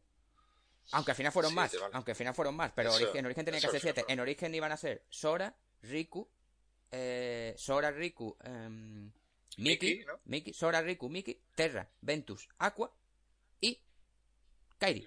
Kairi, A quien nadie esperaba en ese momento que, que también tuviera llave espada. Y para más Inri, a Lee, anteriormente conocido como Axel, también se convierte en portador de llave espada. Además que no se lo espera ni él, ¿sabes? Buenísima esa escena. Eh, y así empieza Kingdom Hearts 3. Sora tiene que recuperar su, su fuerza, su poder, y mientras Riku y, Miki intentan encontrar a los maestros perdidos, empezando por Aqua, que es la única que saben dónde está, en el reino de la oscuridad. Ay. Eh, bueno. Cuenta, ya, queda poco, bicho, vamos. Sí, porque estoy, vamos. estoy, tengo la garganta. Es más, te pido, ¿puedes empezar a contar esto mientras bebo un pelín de agua? ¿Cómo empieza? Venga, sí, claro. Por favor, eh, porque... Kingdom Hearts empieza eso, como, tú mismo has dicho, empiezan a buscar las luces restantes, que una es Aqua que está en el reino de la oscuridad, Terra, ellos no tienen ni idea de dónde está, y Ventus eh, tampoco tienen ni idea de dónde están porque está latente, digamos, dentro de Sora. Y ya empieza, bueno, lo que hacen es que empiezan a recorrer todos los mundos intentando que Sora eh, recupere el poder del, despertar era, ¿no? Claro, porque ellos también saben que tiene que liberar el corazón de Roxas que está dentro de él. Que, que, él sepa solo está ese. que él sepa. Bueno, eh, eso es verdad, es verdad, porque empiezan a decir, hay varios corazones dentro de Sora. Que yo sepa, el de Rosas está. ¿Sabes? Entonces te lo quieren traer. Claro, es que el tema es que en el momento de la saga le dicen que en el corazón de Sora hay. En el cuerpo de Sora hay. Aparte de su propio corazón, hay tres más. Y él dice, vale, Roxas. ¿Vale? De evento no tiene ni idea y del tercero ya ni lo huele. Que el tercero no es otro que el de Sion. O sea, esto ya es como, venga, fiesta. Cierto. Entonces. Cierto. Y mm, ya, ya creo que. Bueno, no, no podemos saltar final todavía porque liberan a o sea, Riku y Miki se encuentran a Aqua en el reino de la oscuridad y se la traen para casa después de una peleita gorda. Vaya peleita y muy guapa, ¿eh? O sea, y el diseño de Aqua oscura, ¿eh? O sea, no puedo pasar eso por alto. Es brutal. Se encuentran en la playa, típica playa que ya hemos mencionado varias veces, con Aqua que ya ha sido engullida por la oscuridad y la tienen que hacer entrar en razón a hostia. Exacto que justo en ese momento cuando Sora recupera el poder del despertar, creo que es, y llega al mundo de la oscuridad y combate con ellos, ¿no? Justo ahí sí, es el momento en el que le dicen realmente que esto es muy, muy recurrente en la saga. No, no, si tú el poder de la oscuridad nunca lo habías perdido, estaba siempre dentro de ti. Cojones. O sea, el poder del despertar nunca habías perdido, estaba siempre dentro de ti. Hombre, pues no me hagas recorrerme 80 mundos Disney. Podílo antes, cojones. Claro. Es verdad que aquí hay una cosa que me gusta mucho en esto de, en este Kingdom Hearts, que antes habíamos dicho que se dedicaban a contarnos lo que pasaban en las películas mm, Disney metiéndole temas sin corazón y ya está, temas oscuros y punto. Pero no cambiaban nada aparte de eso. Aquí no, tío, aquí hay ideas originales, incluso secuelas. Por ejemplo, Monstrópolis es lo que ocurre después de Monstruo S.A. Sí, o sea, me, parece, me parece bastante divertido. Siguen haciendo lo mismo, por ejemplo, en el Reino de Corona con Rapunzel pasa eso. Es, es, te iba a decir, es que me gusta porque hay mezclas de esto es la historia de la película 100%, que es lo que tú has dicho del Reino de Corona, y otros son historias independientes que han sacado basándose en lo que viene siendo el argumento de la película y metiéndole sin corazón, incorpóreo, gente de la organización. eso me gusta bastante. A mí eso me gusta Luego el tema de jugabilidad en el 3, otra cosa que no me gusta es lo de los mechas. Eh, qué pesado hace eso de los mechas, tío. No me gustó, me gusta el mundo de Big Hero porque es como súper abierto, puedes escalar los edificios. Sí, me gusta la sensación de libertad que te dan ahí. Pero bueno, vamos a intentar ir cerrando un poquillo, porque ya que le queda poco a esto, ¿no? Sí, a esto Porque ya, lo siguiente que habría que contar, visto, sería el enfrentamiento ya con, sí. con lo que viene siendo Bueno, finalmente eh, ya han ido recuperando, ya han recuperado, después de bastantes peleas y de apariciones de vanitas por ahí y de cosas, pero ya recuperan, han recuperado a Ventus, han recuperado a Aqua, que no a Terra. Bueno, eh, otra cosa, perdona. Sí en todo el transcurso, es que me he acordado antes, pero se me ha olvidado decírtelo, en todo el transcurso del Kingdom Hearts 3, vemos a Pete y Maléfica que están buscando la caja, la misteriosa caja negra en la que nos has hablado tú al principio de toda esta historia de Kingdom Hearts, que era la que el maestro de maestros le dio a Luxu. Y es la caja negra que están buscando constantemente. Sí, una caja negra que todavía no sabemos qué contiene. Eh, y spoiler, acaba Kingdom Hearts y seguimos sin saber, eh, acaba Kingdom Hearts 3 y seguimos sin saberlo. Sabemos que está por ahí, ya llegaremos a eso, pero bueno, con esto llegamos al eh, encuentro final. Encuentro final que, bueno, acá hay una parte que, bueno, si ahí ya se mete más en la parte del DLC, que digamos, como llega a la necrópolis de llave espada, se encuentra las tres oscuridades con las siete luces. Hay alguna luz de más, que lo recuerda, ya por ahí. Pero bueno, no, todavía no, todavía no luces de más, ahí están justas.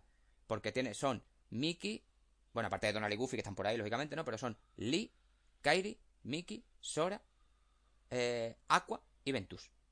Terra no ha vuelto. ¿Por qué? Porque Terra es uno de los recipientes de Seanor. O sea. Ah. Entonces, bueno, se encuentran. Hay un momento en el que precisamente Terranor es el primero que aparece. Y entre eso y un montón de sin corazón que veía y demás. De alguna forma les saca su corazón a todos. les quita su corazón, los mata de alguna forma a todos. Eh, pero Sora, pero Sora, a base de, de seguir a un sin corazón concreto, que digamos que es el devora corazones, ¿no? pues va recuperando, va haciendo que todos recuperen su cuerpo. Una mecánica que a mí la verdad me pesó muchísimo ese momento. Y yo digo, yo que quiero ya ir acordado de la historia, que no me quites ahora corazoncitos y cosas, hombre. Verdad, verdad. Que por cierto, en ese momento, cuando les quita a todos el corazón, ¿es lo del Z Flare de Donald o es después? Es justo antes lo del Z Flare. Le hace el Z Flare a, a Terranor, pero Terranor así se acaba levantando y es cuando le va haciendo todo esto a todos los demás. Pero es justo antes. O sea, él se carga a Terranor, solo el, resto de sin corazón, que te parece la montaña está enorme, los que le van quitando los corazones a, a todos. Ah, verdad, verdad, verdad, verdad. Es verdad, tienes razón. La torre tiene un nombre el enemigo, torre oscura o algo así. Eh, sí, es que hay dos, tipos, pero sí, vamos, torre oscura, algo por el estilo. Vamos. A fin, a fin de cuentas es lo que es un torreón de bicho. Eh, Vale, pues cuando ya consiguen eso, los corazones vuelven y él consigue, eh, Sora consigue volver al. al eh, a la necrópolis llave espada, se encuentra allí solo y es porque ya hay grupitos de portadores de luz y de portadores de llave espada que están luchando contra gente de la. esta nueva eh, incorporación. Organización 13.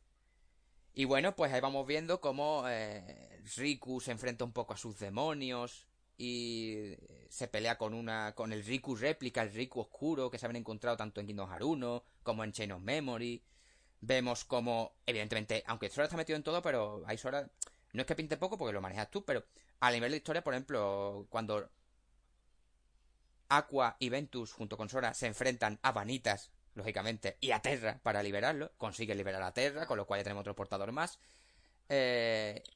Axel, o sea, Lia Lee se enfrenta a Sykes. Eh, Lee se enfrenta a Sykes, que son amigos. Además que es preciosa esa escena, ¿te acuerdas? En la que justo antes del día de la batalla, Axel se va a Villa Crepúsculo a tomarse su heladito de sal marina y Sykes se va con él a tomarse otro.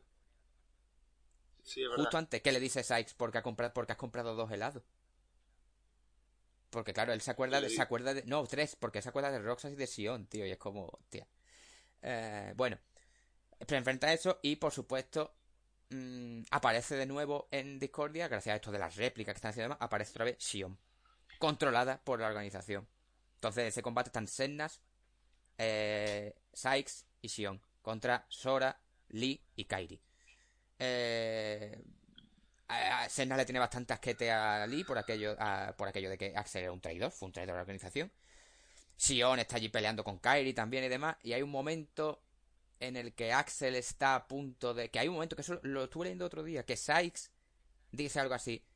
Venga, vamos a hacer esto, Shion, como delante de Sennas, como diciendo, venga, lo voy a hacer como que estoy a favor de Sennas, pero realmente Sykes también tiene su parte, su parte a favor de, de Axel, ¿no? De Lee. Y le suelta algo así como de, sí, porque eh, lo haremos como cuando luchabas con Roxas y con...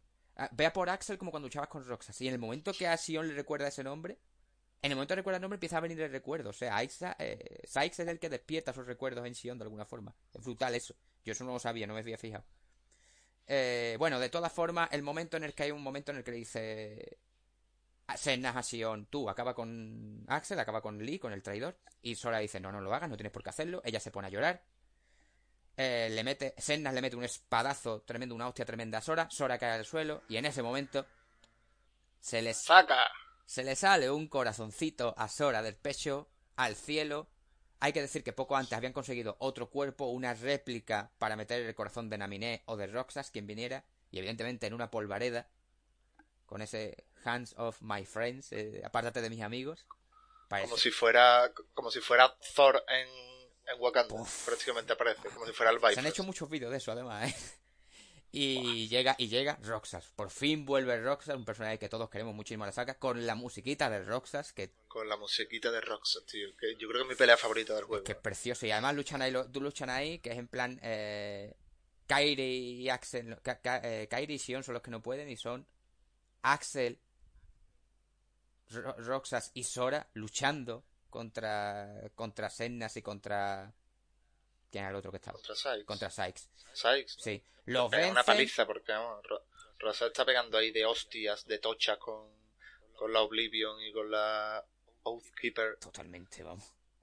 Lo, total, los vencen, luego llegan al último enfrentamiento que ya va Sora con Mickey y tal, y se enfrentan a, digamos, los cabecillas de todos, los que están justo, los segundos justo por debajo de Seanor, que son Ansen, Sennas y el joven Seanor. vence y ya empieza la pelea contra Seanor.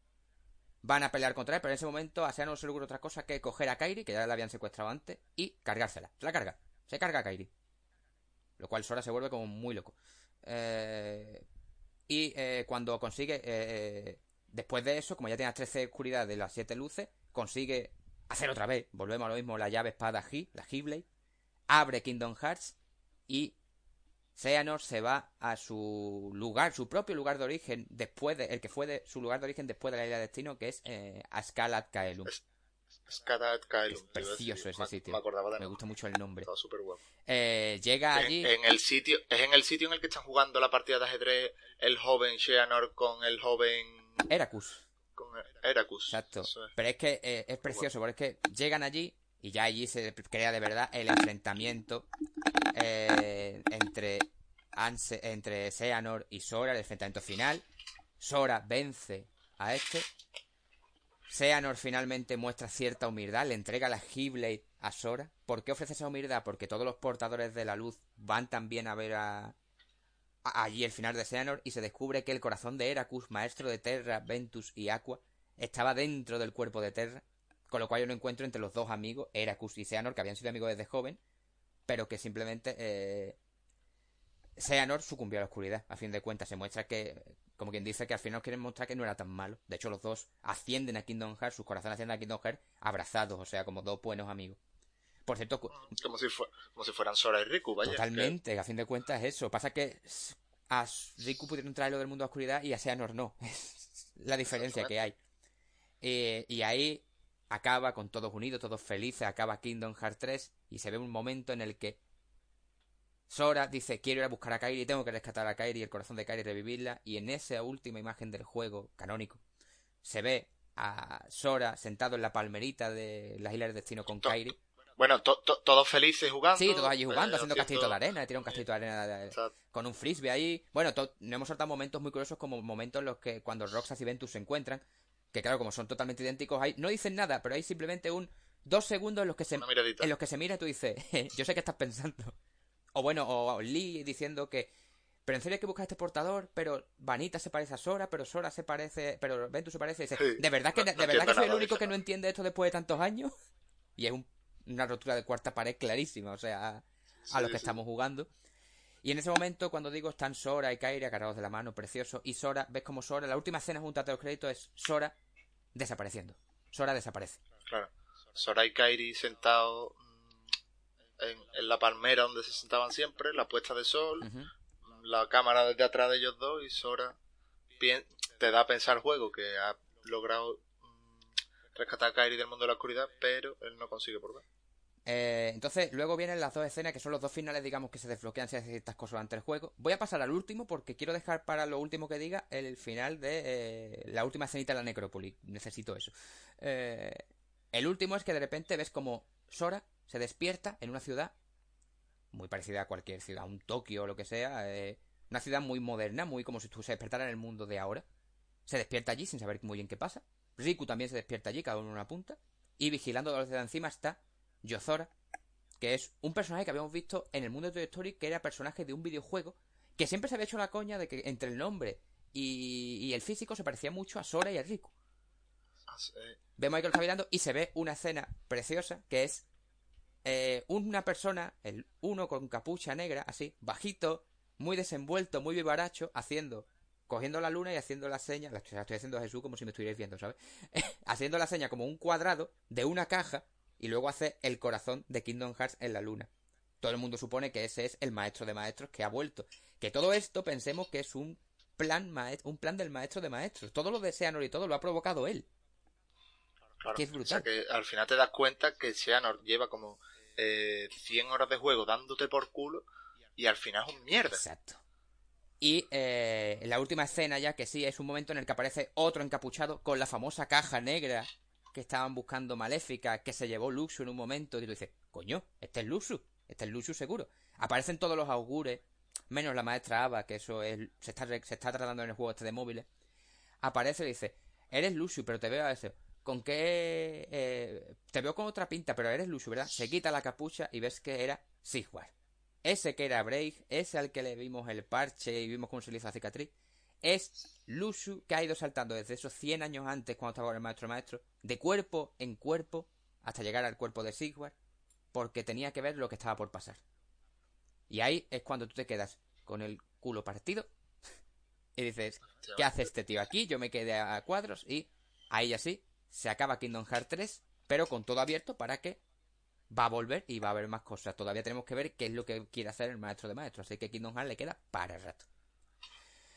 Y ahí estamos ahora mismo. Y ahí estamos ahora mismo. Yo creo que no me he dejado nada gordo, así bien me enrollo más de la cuenta, pero claro, no se podía resumir más, o sea, más que, resumir. No, pero no, claro, no, no te has enrollado en verdad, lo has, hecho como había que hacerlo, lo que pasa es que el juego, coño, tiene lore y lore y lore para contar. Hombre, he resumido que pueden ser casi 20 años de saga, macho. Joder. Ay. Pues de puta madre que lo has hecho. No, no, coño, y lo que tú me has ayudado, que me ha habido cositas que se me han ido a la cabeza totalmente, vamos. Vamos, yo creo que no hemos quedado tan a gusto, tenemos ganas de este spoiler que has tú y yo y vamos. Joder, sí. Debo decir que Adri es muy fan de esta saga también. El problema que tiene Adri es que no ha jugado al 3. Entonces no está al día. además, se, le ha atravesado bastante. Sí, y por, eso hemos aprovechado ahora que no estaba, pues hemos dicho, mira, pues ya que tenemos ganas de hacerlo y que Adri va a tardar en ponerse al día, pues oye, vamos a tirar. Eh, y bueno, pues yo creo, que con este tema. Podemos, eso, podemos cortar el, el, tema Kingdom Hearts del spoiler card, ¿no? Sí. Y bueno, pues ya pasamos al tema de eh, estas recomendaciones. Hoy, evidentemente, no hay guijuelo, lógicamente. bueno, ya no lo había, ya lo echaron del equipo, pero bueno. Eso, te iba a decir. Por, por, por dos razones, porque eh, no está Ladri y porque no hay guijuelo. Básicamente. Y, Literalmente. Y nada, pues después de esto, no sé, ¿tú tienes algún tipo de recomendación o algo que se te ocurra que quieras comentarle a... más que recomendaciones que estoy, estoy jugando cositas. Sí, coméntalo. Estoy jugando al Animal Crossing. Uh. Que es el puto juego más adictivo del mundo. Sí. Quiero decir. Luego el Super Smash, que está muy guapo también, que tiene infinidad de personajes. Que ese también es otro juego que puedes jugar multijugador top. Sí. Que puedes jugar de por vida también, porque de estas cosas nunca se cansa uno. Claro. Que he terminado, he terminado Westworld, que me ha dejado también, como tú uh. mismo has dicho antes, con el culo partido, porque de hecho, eh, porque normalmente no me entero de la mayoría de las cosas, pero esta vez no me he enterado de nada, tío. No me he enterado de nada. ¿Va a haber una cuarta? ¿Va a haber una cuarta? No te digo por el final, sino te digo porque se sabe si hay algo anunciado de cuarta temporada. creo que sí que se ha anunciado algo. Vale. Pero vamos, yo qué sé. No, yo es que no me he enterado de nada. Creo que tengo que volver a ver toda la serie. Y claro, bastante presote. Y luego que estoy viendo el ministerio, tío. ¡Oh! Eso no lo sabía yo. Bravo. Me falta un, un capítulo para terminar la primera temporada. Ay, qué maravilla. Y me está gustando, ¿Está gustando o qué? Eso sí, es eso sí es recomendación. El ministerio está muy guapa, tío. El ministerio es una maravilla, o sea... Cuando algún día hablemos, si lo hacemos, de esto de hablar de viajes temporales, que oye, pues... Claro, tío, claro. Pues el ministerio tiene cositas que decir también ahí, a su forma. Sí, yo tengo cositas que decir, ¿eh? Del ministerio también. pues eso, lo, vamos a hablar tú y yo out the record, o, hacemos un spoiler cast del ministerio y hacemos cuatro horas de podcast hoy, eh, bueno. Pues yo, eh, yo lo que tengo que decir no es recomendación, simplemente decía lo que estoy jugando. Jesús, dilo tú, se te, se te va a llenar la boca cuando lo digas. ¿Qué estoy jugando yo ahora? Hostia, claro. Menos mal, ya por fin visto estás jugando a el mejor juego de la historia, Hollow Knight, vamos. Madre, mía, mira, yo he sido siempre escéptico en ese juego, siempre he sido, sabéis que Assassin's Creed, el tema de exploración, el tema de tal, que a mí me gusta mucho, nunca he sido excesivamente del plataformeo y tal, siempre me tiene enamorado. O sea, ellos saben que en el grupo de WhatsApp todas las noches, que es cuando puedo jugar al rato, estoy bastante liado últimamente, pero por la noche juego un ratito y es... Y yo que me he derrotado a tal boss, he derrotado, o sea, yo ya pido aquí y ahora, por lo que me está gustando, que previo a que salga esa secuela que va a ser Silson, aquí se haga un spoiler cast del Hollow Knight. Yo lo pido. O bueno, de Hollow Knight podemos hablar. Es verdad, y sin spoiler, también, sí, es verdad. Pues se puede hablar. Yo quiero dedicar algún día al Hollow Knight, lo que sea. O sea, yo ya lo, lanzo esto y sé que vaya a estar encantado los dos, así que tampoco. Bueno, y, pero es que todavía te queda. Ya, ya, o sea. yo, yo, yo, eso sí que es recomendación, la haría en todos los podcasts y spoilers que ha, habido y por haber. Jugar Hollow Knight, por favor. Me uno a esa recomendación. Además, o sea, que un juego barato, es un juego muy largo, es un juego... Mm, lo que sí, si no os convence de primera, es, como un poco una recomendación que no debería hacerse, pero aunque no os convenza de primera, jugarlo, lanzarse a la piscina y hacer un acto de fe y un esfuerzo, porque, o sea, a ver, puede, puede no gustaros, no, no lo sé, no entendería que no os gustara de otra forma, pero yo, yo haría un esfuerzo, por probarlo por lo menos Es que además el juego se deja jugar de una manera increíble. Yo, eh, y nada. Darle una oportunidad, darle una oportunidad, porque yo primero, yo fui el primero que le di una oportunidad, jugué muy poquito y dije, no, no me gusta tanto, y ahora ya habéis podido comprobar los podcasts que yo soy muy eso a la hora de probar juegos nuevos y demás, soy muy cíclico y muy en mi zona de confort de videojuegos, y aquí he salido de mi zona de confort completamente y estoy encantado y deseando echarle el rato que le pueda echar esta noche cuando sea, así que recomendación, me uno a esa recomendación. Y por mi parte yo ya nada más, o sea, bastante ya hemos largado. se nos ha ido Así que... que... por cierto, como, como dato, Víctor ayer me dijo, bueno, pues yo creo que de verdad mañana se nos va a hacer el podcast. Vamos a hacer un podcast más Ni un récord, ni un récord. No hemos superado. Otro. Y sin estar Adri, que es un reto, que mira que Adri es raja, ¿eh? Eso es un puff, imagínate con Adri. Si Adri hubiera estado en el spoiler, es que lo tenemos que hacer volumen 1 y volumen 2, vamos. sí, sí, sí, sí. Estoy seguro, vamos. Así que... Pues, pues nada. Nada, venga, te dejo el cierre. Pues muchas gracias. Eh, pues nada, ya sabéis, llegamos al final. A lo que nos estéis escuchando, podéis encontrarnos tanto en Evox como en YouTube y en Spotify, como Watchers Espacio ESP, en las tres plataformas. Eh, seguidnos en redes, porque en fin, eh, que vamos subiendo cositas y nos hacéis mucho favor también. Watchers-ESP eh, nuestro Instagram y arroba Watchers ESP nuestro Twitter. Y en Twitch, pues somos, nos podéis encontrar como Watchers ESP, todo junto. Eh, que es verdad que está un poco para este, porque estamos bastante liados, aunque parezca mentira con la edad que podemos tener, seguimos teniendo fin de curso, entonces estamos, la verdad, entre Adri con sus cosas y luego motivos estudiantiles laborales de Jesús y mío, pues estamos preciosos, ¿sabes? Pero iremos, iremos. Hay por ahí iniciado, bueno, está Adri con su niño cuando pueda. Yo empecé Assassin's Creed Odyssey, empecé serie nueva, que a ver si la continúo. Eh... Yo quiero empezar Ratchet Clank, oh. creo, tío, en vez del Spider-Man. Oh, pues muy bien. Porque además es un juego creo, que yo creo que puede llamar a mucha gente pero bueno, eso no es tan importante como que no me lo he pasado. Hombre, claro, pues. Y además un juego que, que de mi infancia pues tengo recuerdo y aprovechando que se ha anunciado el nuevo, pues coño, ya lo empalmo todo y digo, me parece bastante oportuno jugar, vamos, el Spider-Man también, que se ha anunciado un juego nuevo. Claro. Pero vamos, los tengo los dos ahí, quiero traerlos los dos realmente, tarde o temprano. Bien, bien, bien. Así que nada, simplemente, bueno, muchas gracias a todos los que nos está escuchando. A Adri, allá donde esté, no lo va a escuchar esto porque si lo escucha le pegamos porque es un es spoiler y no queremos que se coma spoiler, pero bueno, igualmente deseamos pronta mejoría. O sea, le podemos decir, puedes escuchar hasta... Puedes escuchar una hora cuarenta y cinco de podcast. y por supuesto, a mí muchas gracias a ti, Jesús, por...